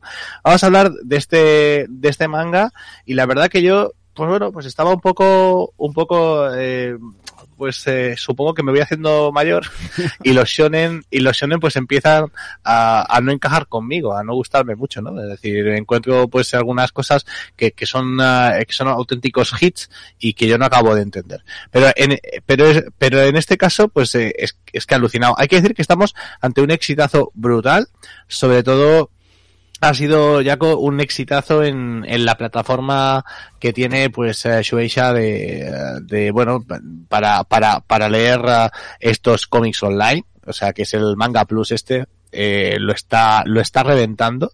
Es decir cada cada semana cuando sale el, el capitulito de Marras o cada X tiempo cuando sale el, el capitulito se está hablando de un millón de lectores uh, simultáneos. O sea que realmente y está actualmente en las listas en las listas de se hacen listas en Japón de casi todo y las listas de qué serie quieres ver ya en animación pues esta está como siempre en el, en el, en el top ten. Y la verdad es que la historia es es súper chula bueno sí tenemos unas hojitas así en primero pues en, en colorcito, que bueno, a mí esto, bueno, pues está guay, pero lo que más me gusta, además del, del dibujo, que es, que es muy vivo, es, es, un, es un dibujo que, que, que combina muy bien el, el shonen más clásico de monstruos con el, con el humor, que, que tiene mucho humor y eso, y, y, eso me encanta. Y una cosa que le quiero decir a, a Jaco, que le quiero pinchar un poco para que hable también, que es que eh, muchas veces se habla, y en los últimos años se ha hablado mucho, de cómo el manga pues ha acabado eh, filtrándose de alguna manera en algunas cosas en los cómics USA, pero poco se habla, creo que no es justo, de cómo el cómic USA se ha filtrado en los manga. Y este es un ejemplo, porque no sé si estás de acuerdo, pero este personaje eh, casi hace las veces de un superhéroe. O sea, este es claro. Sí, sí, sí. Estamos, estamos ante un personaje que se llama Kafka. Bueno, nos, nos vamos no? a un mundo, no, no, no, vamos a un mundo en el que los kaiju, pues eh, sí, sí, se, se, sabe lo que son los kaiju, el, el, kaiju Eiga, pues sabéis que un kaiju es un monstruo gigante. Los monstruos gigantes, día sí y día no, atacan Japón, que tampoco es novedad. Tampoco es que sea una cosa que tú puedas decir, guau, es que esto nunca ha pasado en Japón. No, pues en Japón, en este cómic, está, está atacada por monstruos cada, cada dos por tres. Y la gente, bueno, pues eh, se lo toman más o menos con filosofía, pero claro, eso, eso ha generado que haya una, una especie de, de, de cuerpo pseudo militar policial que se encarga de estos, de estos monstruos y otro cuerpo que está por debajo, que me hace mucha gracia, sí. que son los que limpian los desperfectos de después. Porque claro, tú imagínate que tienes unos, que, que matas un kaiju gigante que, que es, que es, que es orgánico, claro, tienes un cadáver de, de, de 20 pisos de alto en, en la plaza de, de, la, de la ciudad. Pues tiene que haber un agente que se dedique a limpiar estos, estos bichos, ¿no? Y, y cómo y entonces, mola, pues hay... perdona Ira, cómo sí, mola habla, cuando, dime. cuando dicen, oye, que te toca a ti limpiar las tripas. No, otra vez no, qué asco. Está súper guay. Sí, sí la verdad que, que, es muy divertido, pues el personaje, el, personaje principal, este chaval, pues se llama Kafka, pues, bueno, pues tiene, está, trabaja para, para, para ese equipo de limpieza, pero a él le gustaría pertenecer al equipo pues de los salvadores de la, de la, de la, de la patria. Pero le pasa una cosa, le pasa una cosa un día, no os explico mucho por qué, porque tampoco está un spoiler muy vasto, pues que le pasa algo con uno de esos kaijus que hace que se, que lo, que lo convierte a él en un monstruo de, de, de esos. Claro, ¿qué es lo que pasa? Que se convierte en un monstruo, todo el mundo le persigue, pero él no es no, no, va a hacer nada malo, él simplemente pasaba por allí. Y bueno, pues lo que hace es, eh, acaba obteniendo unos poderes muy bestias y en un momento pues los, los empieza a usar, lo empezamos a ver, eh, los empieza a usar pues para acabar con esos kaijus. Problema, que él es un kaiju también.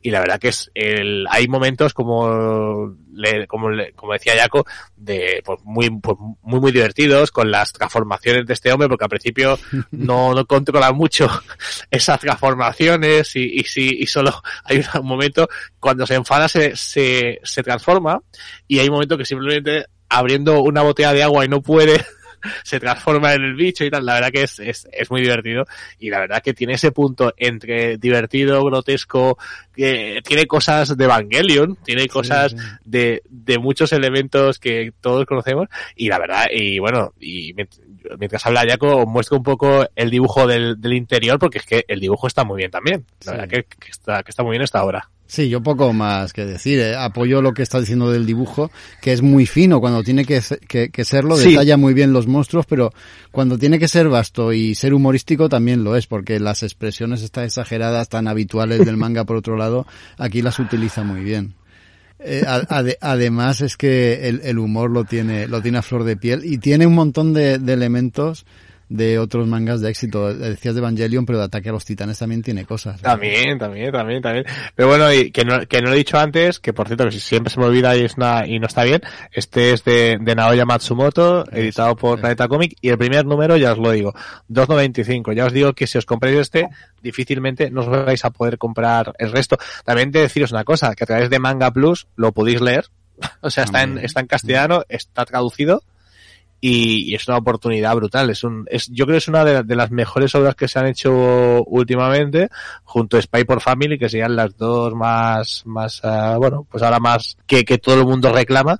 Pero vamos, es, a mí me ha, me ha, me ha encantado, me parece súper divertido y si queréis pasar un buen rato, yo creo que es ideal. Sí, a mí, a mí me pasó como a ti. Fui a la librería buscándolo porque estaba a precio reducido. 2,95, yo creía que era algo menos, 2,50, creo que es, no, no recuerdo. Si tú dices 2,95 será así, que tienen más memoria que yo. La cuestión es que me lo leí y dije, el segundo, porque Planeta ha hecho esa jugada, ha lanzado el uno y a las dos semanas ha sacado el segundo. Dije, el segundo tiene que caer, lo tengo sin leer, lo tengo ahí. Y, es una serie que la verdad es que tiene, tiene su rollito de, de aire fresco, de novedad, aunque recicla muchas cosas, pero es una lectura a la mar de entretenida. Además, eh, pues eso, son ediciones no demasiado caras, creo que los mangas valen 7 euros, ¿no? 8, 8 euros, no recuerdo ahora, está un poquito por debajo del precio del manga habitual.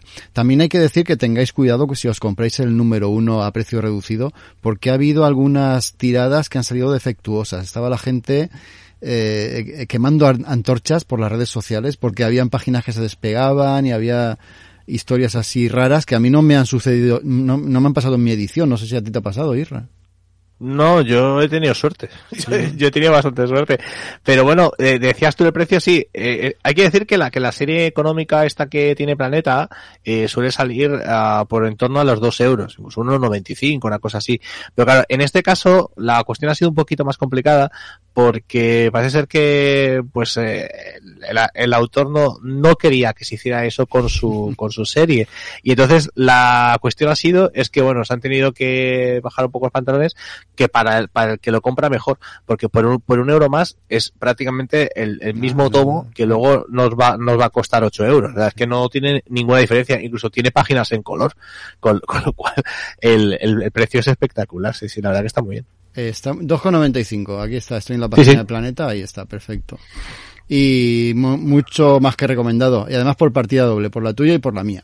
Y, y no nos vamos a salir de Planeta porque creo que Maite nos habla de Heiger, que aquí ha publicado la primera grapa Planeta, pero seguro que Maite nos tiene que contar muchas cosas.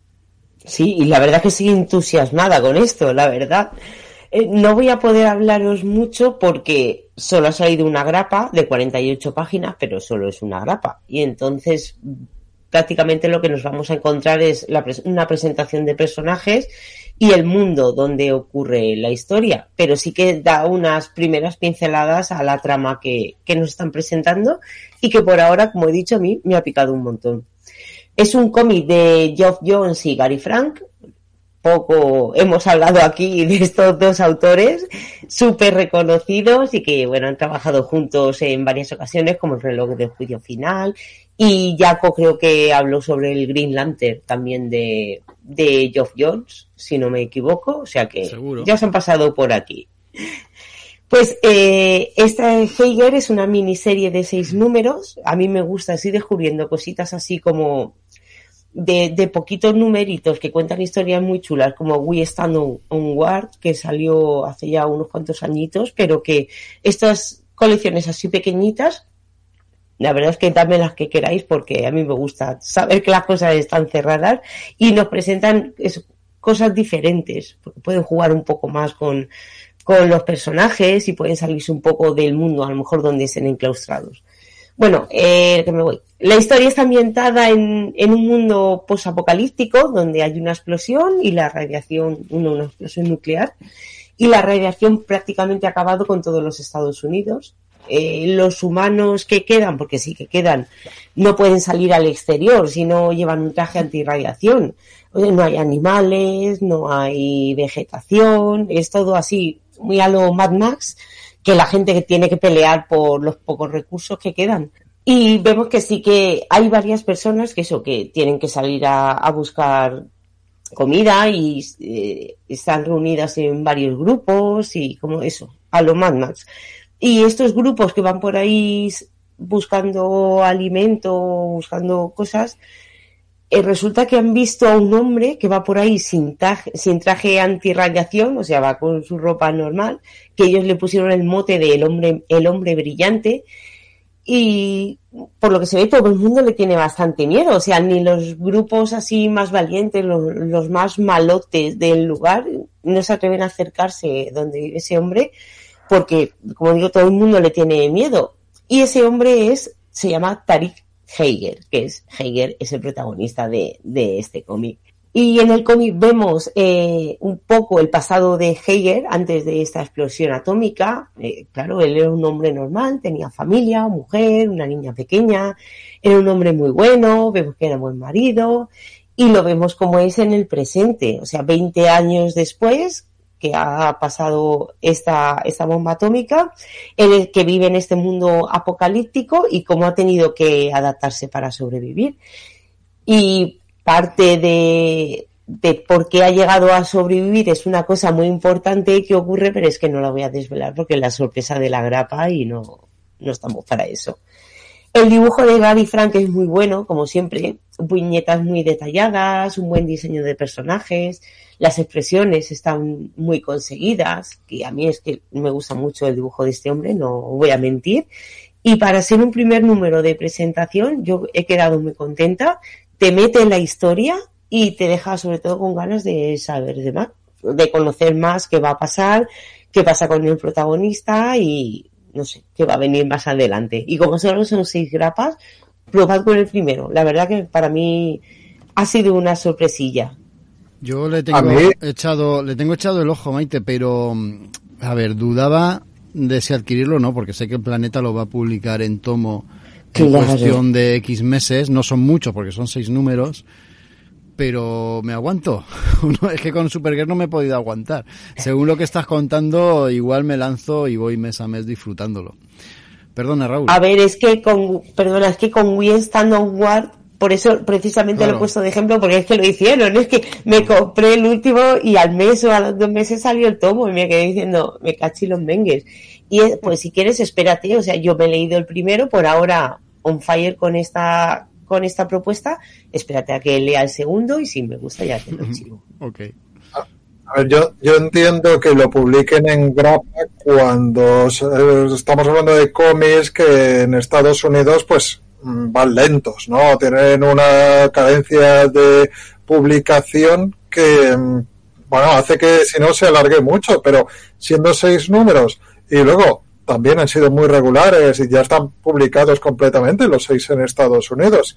No entiendo el movimiento de publicarlo en grapas, salvo el hecho de repetir ingresos, ¿no? De que la gente se lo compre en grapa y luego tomo. Yo creo que este tipo de ejercicios en nuestro país yo, funcionan mucho mejor, eso, de manera de tomo único, te lo lees, los disfrutas o no, pero ya tienes toda la historia de golpe. No, no, no acabo de entender esta manipulación. pero tiene que haber una valiente que se sacrifique por el grupo para deciros si merece la pena o no. Si os esperáis al tomo, ¿qué? Yo ya os voy poniendo el antecedente. Y también los, los nostálgicos de la grapa como yo agradecemos. Sí, a mí es que, de me vez en cuando se publique también. algo, no solo Berserker, también estas cosas. Seguimos. Eh, Isra, te toca otra vez Ganíbal de Arechi. A ver qué pasa aquí. Esto es espectacular. Esto es una cosa, esto, esto es una cosa que yo no me esperaba porque, bueno, eh, lo de, los de Arechi es que lo están haciendo muy bien. Las cosas como son. Lo están haciendo muy bien, están haciendo un, un currazo impresionante. Me lo voy a poner porque ya que tengo la pijada de la cámara, os lo enseño que está aquí. O sea, el, es, es una pasada. Estamos hablando de un, de un tomazo increíble ¿vale? Desde que, que me lo tengo que leer porque el, el autor me cuesta Masaki Ninomiya y, y la verdad que es una pasada de, bueno, eh, la verdad, antes íbamos con un shonen, ahora vamos con un título mucho más adulto, mucho más adulto, un título eh, pues que podría ser un thriller casi eh, relato de terror alucinante. Y, no, y nos narra pues las, uh, las aventuras de un, de un, de un policía que harto del, del, del bullicio en la, en la capital japonesa pues se decide ir a, a irse a vivir a un pueblo diciendo bueno yo me, me, me, hago el traslado con mi familia con mi hija y con mi mujer y nos vamos a un pueblo pues a vivir tranquilos que allí no pasa nada que ahí la gente es normal y no estoy todo el día de, deteniendo cacos como en Tokio, que bueno, Tokio tampoco es que sea una cosa. Pero bueno, pues la cuestión es que el hombre estaba cansado y al final pues eh, llega y llega a este pueblo y pues al principio veremos, tiene un dibujo, de verdad que dibujazo, es que, bueno. que, que es, es, es, increíble, o sea, de un dibujo, o sea, de un, de, de un nivel, un nivel tan bestia, la verdad que es, que es bastante, bastante serio el tema. Y bueno, pues eh, el hombre ahí, pues se tiene que hacer caso a un, a, un suceso que ha, que ha, sucedido, encuentran a una, a una anciana, eh, pues completamente como comida por los osos en, en la montaña, y empieza pues él a darse cuenta que allí en ese pueblo hay cosas que no, que no encajan que no encajan porque no parece haber sido comida por los osos, más bien parece pues que se la, se la, comido, se la han comido personas normales, es decir, el tipo de dentelladas, el tipo de ataque, pues casi parece y pues eh, per perpetrado por personas. Y empieza una investigación en la que él casi pues se enfrenta al pueblo porque él tiene la consideración, tiene la idea de que uh, pues él está ante uno de los últimos pueblos caníbales del Japón y que directamente pues se comen los unos a los otros. Y con esta oh, premisa tan, tan brutal y tan alucinante, pues eh, empezamos una historia que, que, que es es súper impactante, es que tiene lo mejorcito del, del thriller norteamericano, porque casi podía ser no sé qué deciros, casi un, un, un, un episodio de, de, alguna serie muy, muy truculenta de la, de, de, la HBO mezclado con, con muchas cosas que, que me han sorprendido. Además de un dibujo que no es el manga típico y tópico, ya si lo estáis viendo, de un dibujo que, bueno, pues que toca el, el, el manga pues mucho más, a, mucho más adulto y la verdad que es espectacular. O sea, es, eh, tiene unos, unos dibujos y un, y un uso de las tramas absolutamente perfecto. Y las portadas, las portadas son unas obras de arte, que es una barbaridad. O sea que bueno, esto lo ha, lo ha publicado Arechi, me lo chivó un amigo que era una auténtica barbaridad, que era una, una pasada. No se ha hablado mucho y no entiendo por qué. Porque es que es una obra, son, serán 13 tomos, eso sí, o sea, de 13 como este, pero si, si tienen este nivel es de las cosas que van a valer mucho la pena para, para, para completar, porque es que es una, cada página es de aquellas de pasarte hasta dos veces, eh, voy a decir, pero cómo, o sea, cómo, cómo dibuja este autor, o sea, es que es una, es una barbaridad, la verdad que, que es brutal y, y te transmite un desasosiego y un miedo que la verdad que está, que está muy bien odio esos programas, ¿eh? porque no hacéis más que presentar, venga, y otra cosa va a comprar, y venga, y otro, otro caramelito. Ay, Dios mío. Bueno, tenemos por aquí a Dani Soria, que parece que le ha hecho ilusión vernos en directo, es la primera vez. Nos alegramos, eh, sentimos la decepción que te ha llevado, pero muchísimas gracias por comentar, hombre. Un saludo, Dani. Vamos a continuar con más cómic independiente de Image. Esta vez Raúl nos habla de Bitter Root. Sí, a ver, tenemos la buena costumbre tomarnos vacaciones y normalmente pues cuando salen los premios Eisner ya estamos nosotros a la bartola tomando gin tonics en la piscina. Entonces, pues, un poco eso, en homenaje a los premios Eisner, que no me voy a poner aquí ni mucho menos a repasarlos ni nada, pues voy a traer una de las obras que se ha transformado no sé, una, parece que es una colección que está llamada a ser eh, una de las eh, colecciones así más potentes a nivel de premios eh, dentro del panorama internacional o como mínimo del panorama americano de los Eisner. estoy hablando de Bitterroot, una obra de Image Comics que, bueno, pues mm, lleva publicándose cuatro años y en cuatro años ha ganado ya dos veces el premio Eisner a la mejor serie a la mejor serie continuada. Entonces, pues hay mucha gente que ya empieza a clamar que porque no se publica en nuestro país, ya lleva un largo recorrido en Estados Unidos, en concreto, mira, en el momento en que eh, estamos hablando, ya cuenta con 32 números a sus espaldas.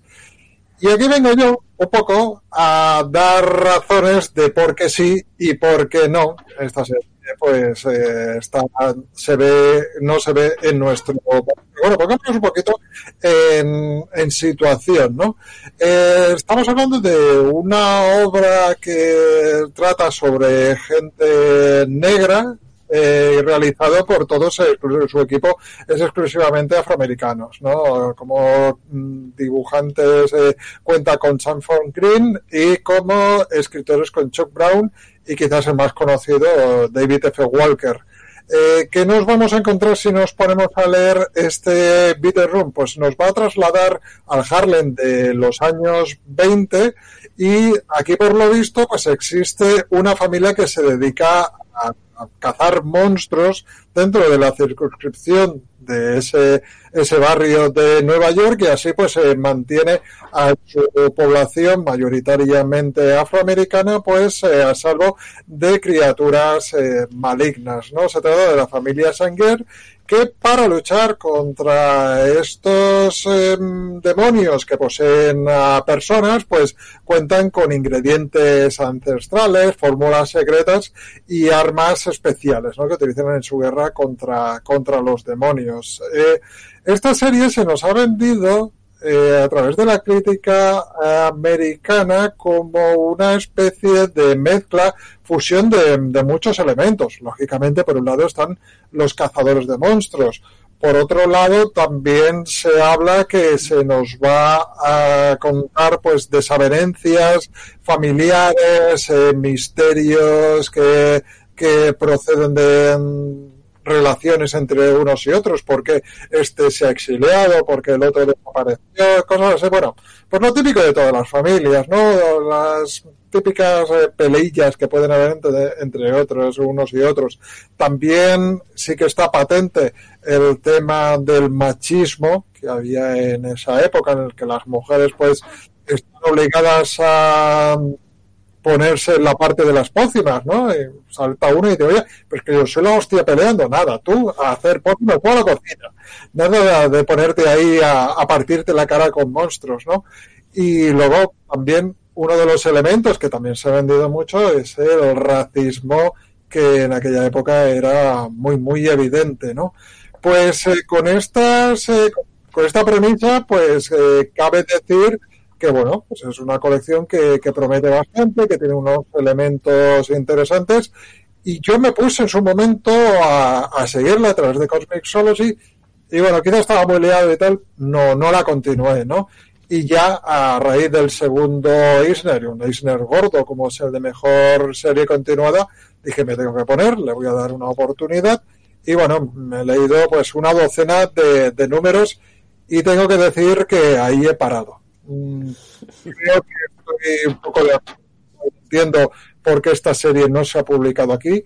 Me da que entre el montón de colecciones independientes que, mm, se pueden encontrar en las librerías, tampoco creo que esta tenga por qué ser la más interesante para, para nuestro público. Y es que yo creo que los elementos que se, de los que he hablado al principio, el racismo, los cazadores de monstruos y todo eso, si se hubiera mantenido a lo largo de, la trayectoria de las tramas, pues hubiera sido un buen aliciente para hacerla, transformarla en una serie peculiar, en una serie original.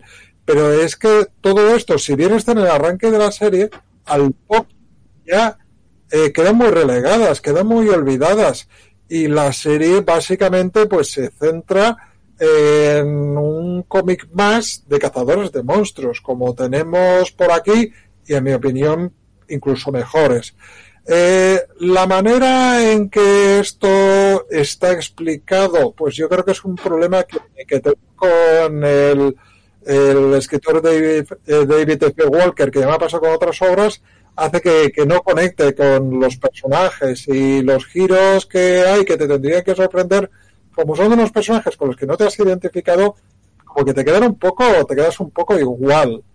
Entonces, eh, tampoco lo que, no todo y todo va a ser malo, no voy a decir cosas exclusivamente malas. La colección, cuando se pone épica, de verdad que resulta arrolladora.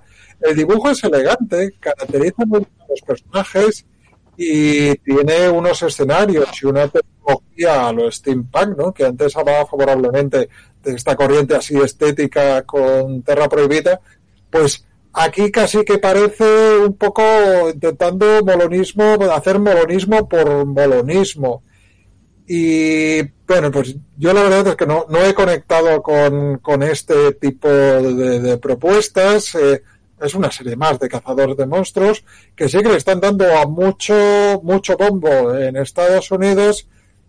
No sé si estamos ante un ejemplo más de queda bien, porque sus autores son afroamericanos, porque la, la digamos que todo el, producto el producto pues trata un poco temas de racismo y tal.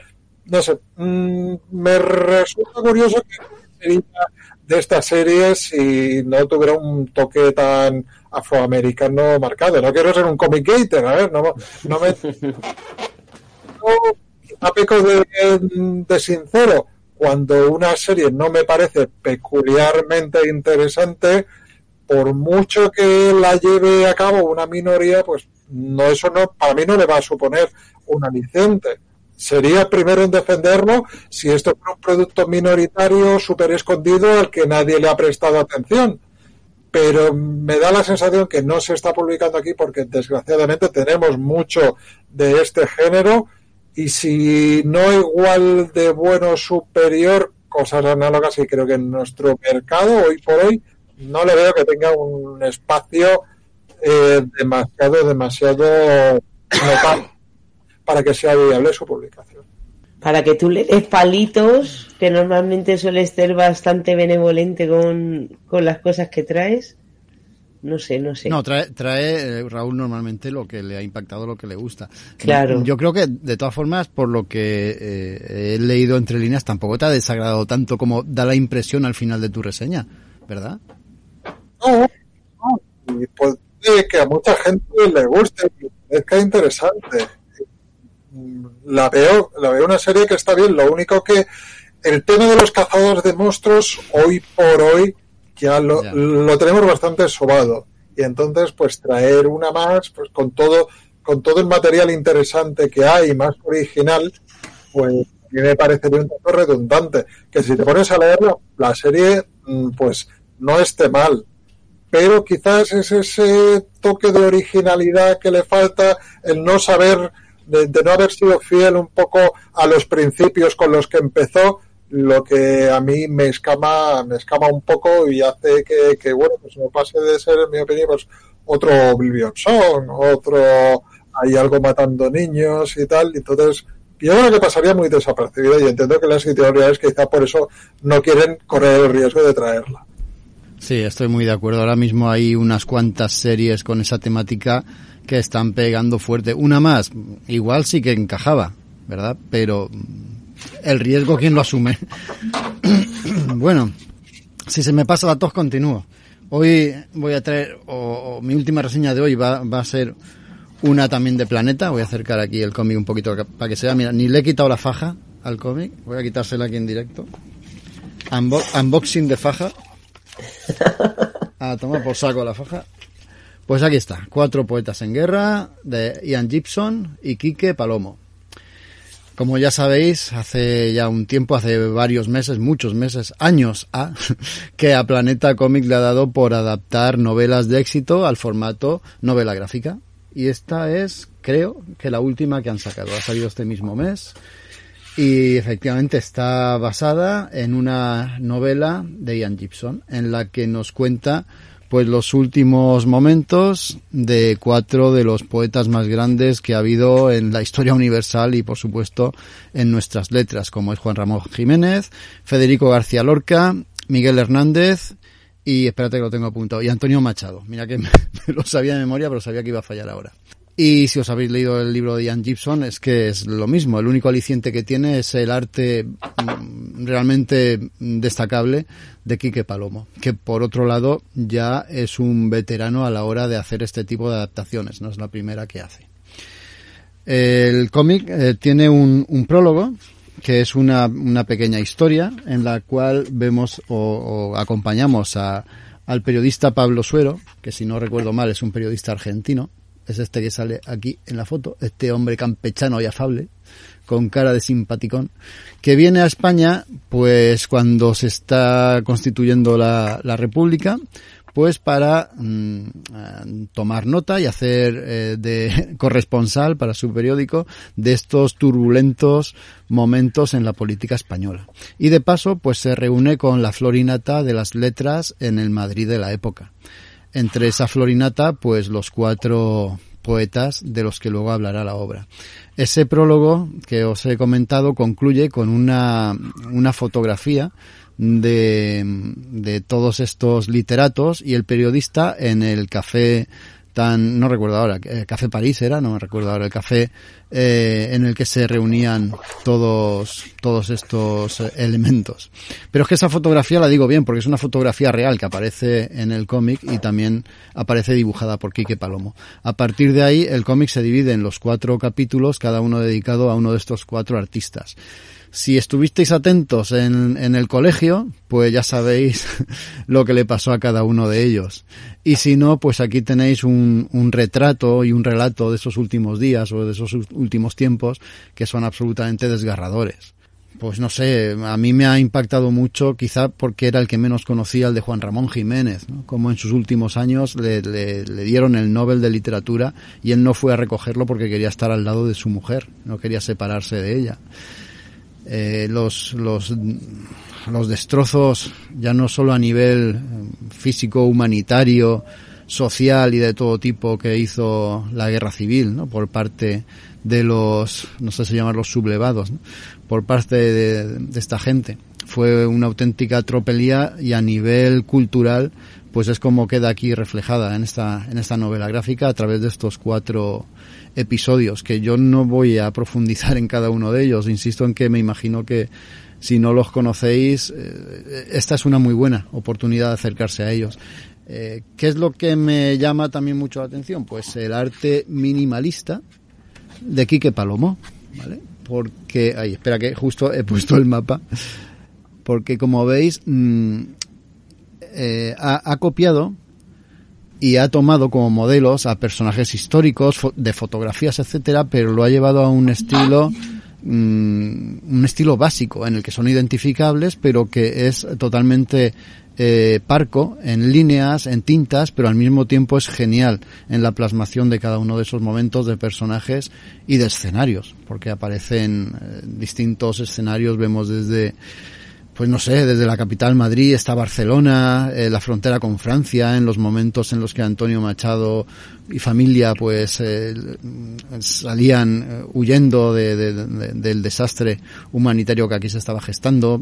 Eh, vemos Orihuela también de la época, Alicante, esa, esa, esa prisión que donde murió Miguel Hernández, no sé, lo, los campos de Andalucía donde pues se ocultaba con algunos amigos de derechas, eh, eh, Federico García Lorca, cómo lo traicionaron, cómo se jactaban después de haberlo asesinado, hemos matado al maricón, le hemos pegado dos tiros en el culo. No sé, es un, un relato bastante crudo, mm, insisto que muy conocido, pero muy necesario. ¿no? Antes hablaba de la obra de Grafito, lo necesario que es también traer clásicos de la literatura y acercarlos a las nuevas generaciones a través de, un medio tan juvenil o tan accesible como es el cómic. Aquí pasa lo mismo. La historia, nuestra historia reciente y una historia tan delicada que a veces se tergiversa o a veces se malinterpreta, traerla en este formato creo que también es un gran acierto. Muy recomendable. Eh, yo creo que para institutos, para colegios, etcétera, no, no, no, sería una mala opción tenerlo ahí en su biblioteca, porque se aprende. Mmm, yo he dicho antes que si estabais atentos en el colegio os acordaríais de, de los últimos momentos de cada uno de estos autores, pero igual si se tuviera esto en las bibliotecas de los institutos y de los colegios no haría falta estar ahí eh, tragándose las clases y pensando qué aburrimiento la chapa que me está soltando el profesor. Leyéndose esta obra igual se interioriza y se y, te llega mejor este momento histórico tan determinante y tan crucial para nosotros y tan injusto, ¿no? Cuando terminas de leerlo, pues te quedas cuando terminas de leer esta novela gráfica te quedas un tanto compungido por lo estúpidos que hemos sido, ¿no? Y que seguimos siendo. Me acuerdo que, no, no, sé si fue Ian Gibson, creo que sí, el que decía que no sabe por qué no estamos escarbando la tierra con las manos para sacar a, a Lorca, ¿no? Que seguimos teniéndolo ahí. No sabemos ni dónde. Un pasado oscuro, unos momentos turbios de nuestra época que muchos se empeñan por intentar olvidar, pero yo creo que hay que tenerlos presentes para que no se vuelvan a repetir, cosa que da un poco de miedito tal y como está la situación. Y ahí lo dejo. Quería reivindicar ejercicios de adaptar una obra a cómic porque, bueno, cuando lo escucho los autores que hablan de ello, resulta más complejo de lo que te pueda parecer. Primero, porque tienes que hacer una labor de síntesis sí. importante. Luego, mmm, el ritmo parece una tontería, pero son no tiene nada que ver el ritmo de una novela o el, libro de el ritmo de, de, un libro con, con una plasmación a cómic. Y esto es algo que obsesiona en muchos casos al artista que lo tiene que llevar a cabo. Y luego es eso, que se tiene, se tiene que ser fluida la, la lectura. Entonces eh, también hablamos de eh, formatos diferentes que aunque pueda parecer sencillo, no lo es. Y resulta en muchas ocasiones un verdadero quebradero de cabeza este tipo de, de adaptaciones para conservar el mismo espíritu para que pase todo lo que ocurre de la misma manera en la novela, pero que pase, aparte sea reconocible como cómic. Es una labor que no sencilla. No, eh, eh, recojo tu testigo, Raúl, tienes toda la razón. Es súper complejo, pero es que el dibujante, el que lo lleva a novela gráfica, tiene el problema añadido de que tiene que dibujar escenarios reales, o sea, tiene que documentarse y, y currarse ese tipo de cosas que el, el, escritor que hace una novela no tiene por qué ser tan exhaustivo en ese, en ese cometido. Y, y, estaba hablando y yo solo me he silenciado, soy, soy así de listo. Vamos a por la siguiente. Otro cómic independiente de Image, creo que este le, eh, a Raúl le ha dejado mejor sensación, Redneck. Sí, y tanto que sí. Redneck, bueno, quiero traer aquí muchas obras de Donny Cates, especialmente si son eh, cómics que él lleva a cabo en su faceta de autor independiente, porque yo vuelvo a defender mucho que si os gusta autor de cómics, intentéis indagar en su obra y si tiene obras independientes las sigáis, porque vais a, vais a descubrir, yo creo que la mejor, la mejor cara de, ese autor, por, por lo menos en el caso de Donny Gates, a mí me parece bastante, bastante evidente.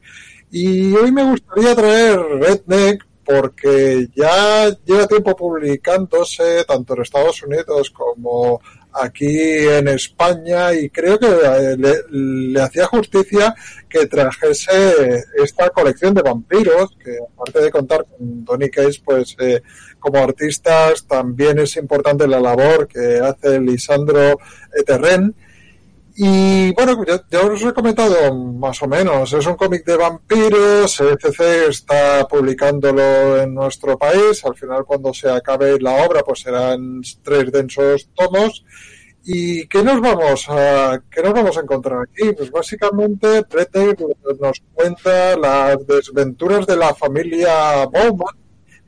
En concreto, pues son el padre, hermanos, eh, la hermana, el abuelo, muy importante, un amigo de la familia, que los Bowman, pues en principio son un clan de vampiros que viven en Texas y aparentemente se podría considerar un grupo de rednecks, ¿no? me eludo al especial que hicimos de Redneck, donde se explica bien, pero se podría traducir como vampiros paletos de pueblos, ¿no? Gente sencilla y mm, de, la América, de la América más profunda, ¿no? Por decirlo de esta manera. Esto es pues de una manera muy somera, puesto que a medida que vamos, va avanzando la historia, vamos viendo que estos eh, personajes no son ni mucho menos tan simples ni han tenido un peso tan superficial en la historia de Estados Unidos como a priori nos pudiera parecer, ¿no? Entonces, eh, Redneck, eh, ¿por qué me gusta leerla? Pues yo creo que es una de esas colecciones que nunca será multimillonaria en ventas, es una obra de autor, es una obra que, que no llegará a mucha gente, pero aquellos que, que la lean mucho se acabarán encaprichando con ella porque es, digamos, que es un trabajo muy personal de, de Donny Cates, ¿no? Si antes hablaba, por ejemplo, de una obra como Crossover, ¿no? Hace un tiempo, pues se nota que es, es un cómic mayúsculo para llegar a todo, todo el mundo, ¿no? Aquí yo creo que, que, no, que es una obra en la que mm, Donny Cates pues eh, la encuentra más personal, se involucra más con, con los personajes y, y, se nota el cariño y el esfuerzo que le ha puesto por hacer un cómic que para él sea mayúsculo, que sea lo mejor que él puede aportar, ¿no? Y en ese sentido se nota mucho, porque vemos una trama muy trabajada, con, con un ritmo muy medido, unos diálogos que, que sobrepasan la media de calidad y lo que suele ofrecer este autor, pero es que aparte pues tenemos grandes acontecimientos, tenemos eh, giros de, de, guion y sobre todo a mí lo que me encanta es que es una colección de cómics que está como desplazada en el tiempo, ¿no? Que tiene el espíritu de, series de, del vértigo clásico, ¿no? De, de, los años 90, finales de los 90 y principios de los 2000. Y yo lo estoy leyendo y me parece que este Redneck, pues, eh, le haría mucha compañía en las librerías, pues, a Predicador, a Scalp incluso a Y, el último hombre, ¿no? Para que os hagáis la idea del tipo de cómic y, del tipo de propuesta que tenemos, ¿no? Sobre todo en esencia y en actitud. Y es que poca cosa puedo decir mala de ella. Casi se podría decir que el mayor problema que yo le, le puedo adjudicar sería eh, su lentitud a la hora de, publicarse, salen los números de tanto en tanto, supongo que debido al cuidado que, que, le ponen tanto dibujante como guionista en el acabado y en la forma en que el producto final se presenta, y luego quizás pues eh, se le podrían también poner algunos problemas que tiene Donny Cates que que no es solo ajeno a él, ¿no? También un poco he hablado también de, este de, de, elementos cuando nos referíamos a, a Donny Cates, a, Donny Cates a, a, Tom King, y es que y cuando intenta hacer guiones complejos, hay veces que algunas pequeñas tramas pues quedan como trampas, ¿no? Eh, por poner un ejemplo, personajes que no mueren realmente, giros de guion que, eh, no se acaban consolidando, pero claro, es que es tanta la cantidad de eh, este tipo de elementos que mete que en alguno, pues, por desgracia, pues tiene que fallar, ¿no? Pero luego lo positivo que te encuentras es que me parece que el dibujo de Lisandro Esterren es el dibujo definitivo para una historia de vampiros eh, en el desierto o en la América rural, porque es eso, es eh, alejado, por ejemplo, la serie True Blood de, de HBO, que era muy bonita, era muy estética. Aquí lo que tenemos es un dibujo sucio, turbio, primigenio, muy excesivo, muy, eh, muy áspero, y que estos vampiros que pueden aparecer pueblerinos afables, cuando se mosquean, les ves unas les ves unas expresiones furiosas con, una solemnidad muy muy muy fuerte, muy marcada.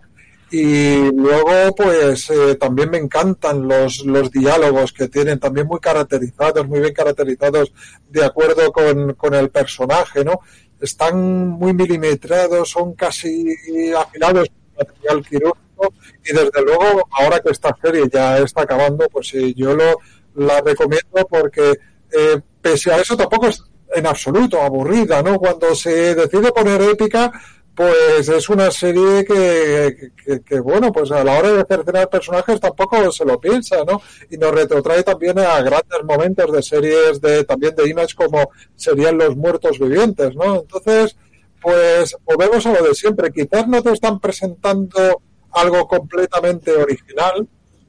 Eh, American Vampire, sin ir más lejos, de Scott Snyder, pues eh, también tiene una trama bastante parecida, pero es que te lo presentan de una manera tan bien trabajada y con tanto esmero y, ves que es un proyecto al que al cual se le se le ha puesto mucho mucho eh, mucha dedicación y mucho esfuerzo que, que, es eso es una de estas pequeñas joyitas que te que te gana el corazón no que ya te digo que no no lo habremos inundado de premios y tal pero yo les recomiendo que os acerquéis porque seguramente a más de uno os consiga convencer y la acabéis con, con, mucho gusto como me está ocurriendo a mí.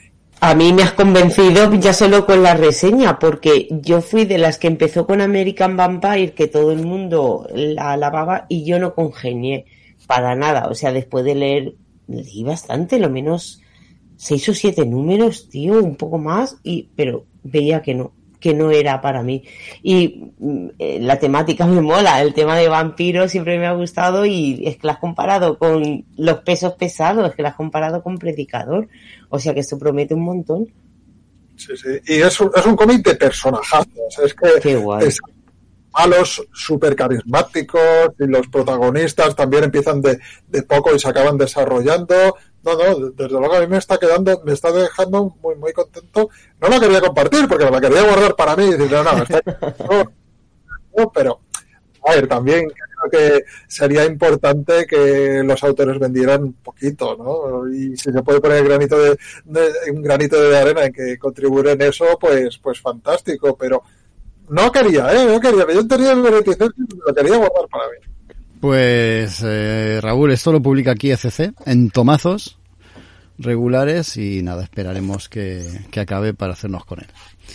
O que nos toque la lotería, una de las dos cosas. Eh, la, la Vaya última... programita llevamos hoy. Oye, espérate que queda la última, que nos trae Israel Expediente Darwin, pero antes eh, vamos a saludar a Fernando Rix, que nos manda también saludos desde Uruguay. Creo que es de justicia hacerlo, ya que el, el hombre nos lo manda desde tan lejos disfrutando de las reseñas de cómics, nos comenta, uff, por aquí también, disfrutamos nosotros mismos, fíjate.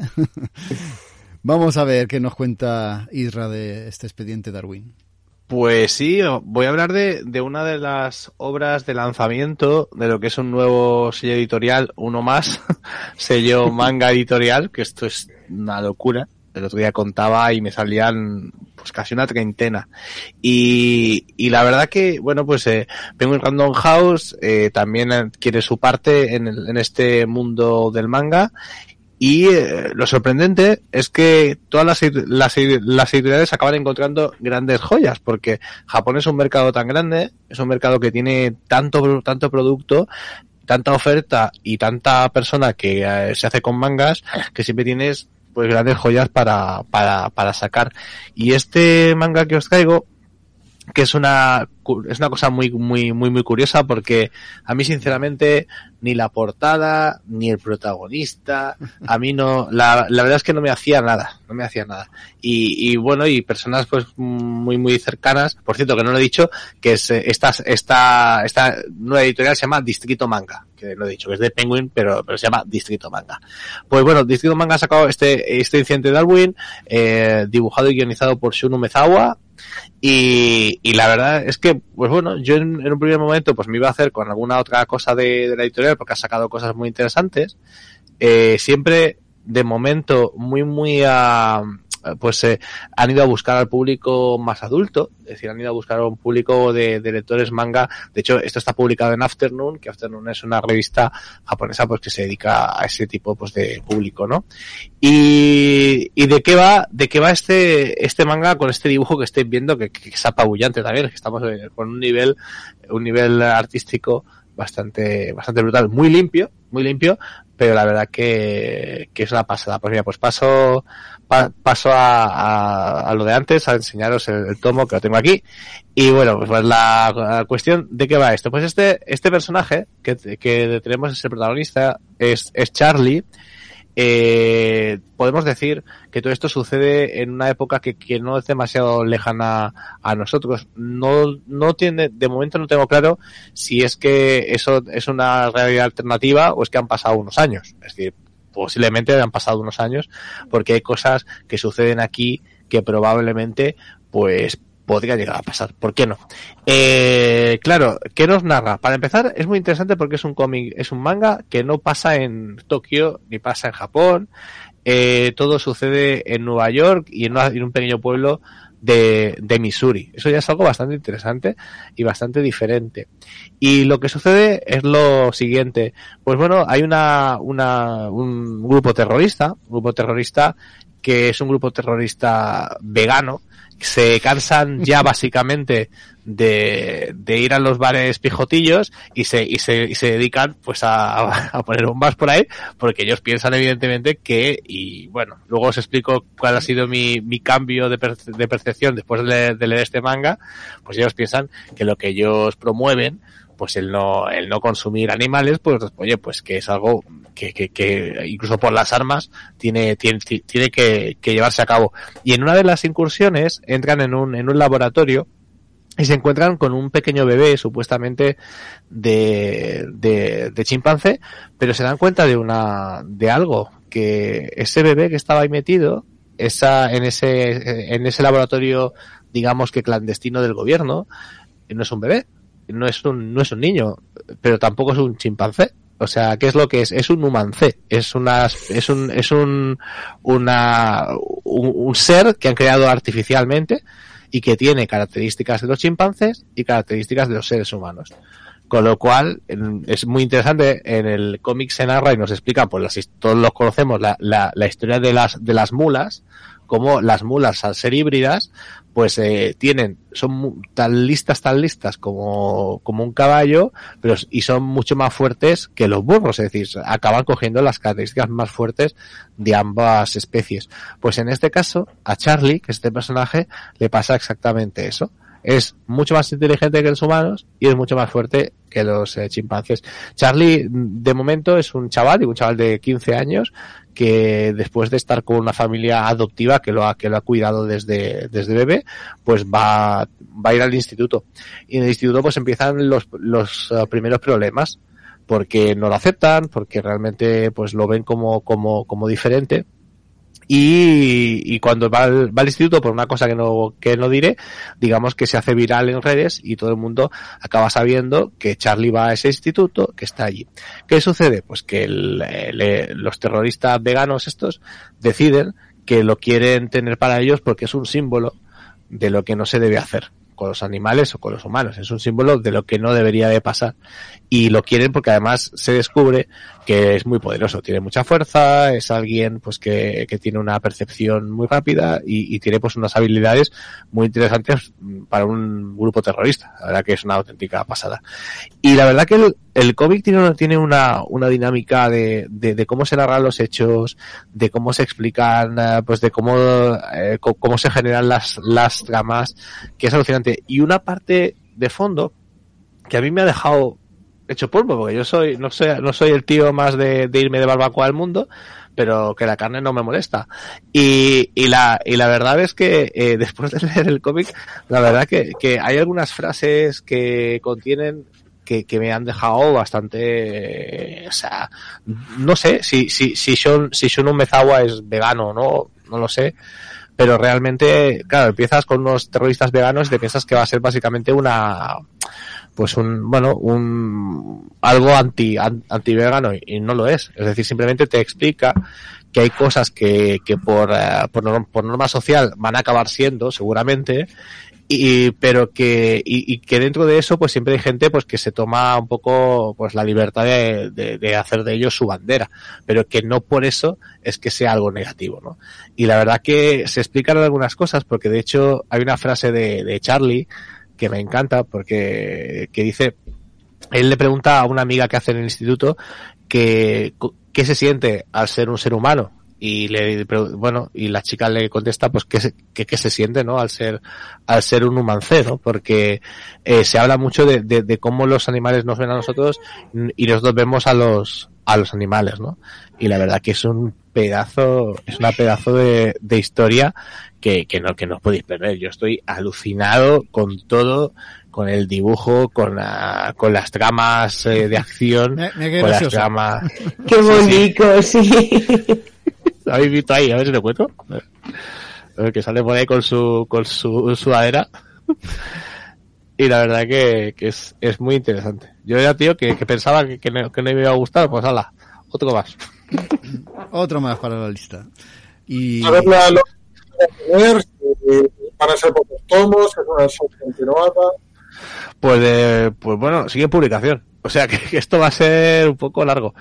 Pero bueno, no sé, yo la verdad que, que últimamente me estoy haciendo como coleccionista de primeros tomos. Luego ya veré. pero, pero intentaré, claro, si me gusta mucho, sí que intentaré hacérmela. Lo, lo, lo que es interesante que os quiero decir, como esta editorial es nueva, eh, se notan algunas cosas curiosas. Es decir, no es el típico tancubón, el típico tomo manga de toda la vida. Se nota que tienen otro formato. De hecho, se puede abrir prácticamente por completo, que los mangas por normalmente cuesta un poco. Y tiene un papel mucho más blanco de lo habitual, que estamos acostumbrados. A mí, bueno, estoy en un punto en que me gusta porque me ayuda a leer, pero no me gusta por, por lo, por lo que, bueno, por, porque soy como muy, me encantan los mangas de siempre, ¿no? Pero bueno, mira, aquí lo estáis viendo a él cuando era bebé, oh. al, al humancé, pobrecito. Un humancé, ahí lo tenéis, la verdad que es una pasada, una pasada de obra y muy, muy, muy interesante, ¿eh? sí. Es súper vendida en Japón y con, y bueno, y que pronto, pronto, pues seguramente se verá serie animada. Seguro y hemos terminado de una manera magnífica. Hemos tenido de todo, desde superhéroes o superheroína al principio, cómic europeo, inédito aquí incluso, independiente, manga del bueno al mejor y como siempre hacemos, variedad y calidad. No se puede pedir más, o sí, no lo sé. De momento, de momento nosotros terminamos el programa de hoy de cómics, el tercero de esta temporada. Hay que decir, ya que hablamos de cómics, que es posible, es probable que en breve hagamos un directo, ¿verdad? No podemos decir, no podemos decir ni dónde ni cuándo exactamente porque el, evento que, donde nos hemos colado aún no ha hecho públicos los horarios, nosotros no vamos a ser primeros, así que esperaremos un poquito para anunciarlo con más detenimiento, pero estar atentos, que es posible que nos podáis incluso tocar. Te emociones. que nos dejamos, ¿eh? Nos bueno, dejamos. yo el primero. La cuestión es que aquí acabamos este programa de cómics. La semana que viene toca videojuegos, que tengo una dianazas que no os podéis ni imaginar. Las cosas que está jugando, madre mía, cómo se ha puesto el mundo de los videojuegos pero de eso hablaremos la semana que viene. Ojo, antes de irnos, tengo que dar las gracias a todos los que nos hayan aguantado hasta este momento, muy especialmente a las tres personas que les hemos filtrado los mensajes entre los cientos que han llegado. Jorge Adrián Cruz Cruz, Dani Soria, Fernando Rix, habéis sido los afortunados en esta ocasión. Os esperamos también la semana que viene, que será, como he dicho antes, de videojuegos. Eh, la canción de hoy, no sé quién la va a elegir, luego lo hablamos eh, en, después del directo, porque como no podemos poner la canción ahora, que el señor YouTube nos tumba el vídeo, lo pondremos en la versión podcast. Así que nada, después de todo este rollo, lo dicho, adiós. Chao.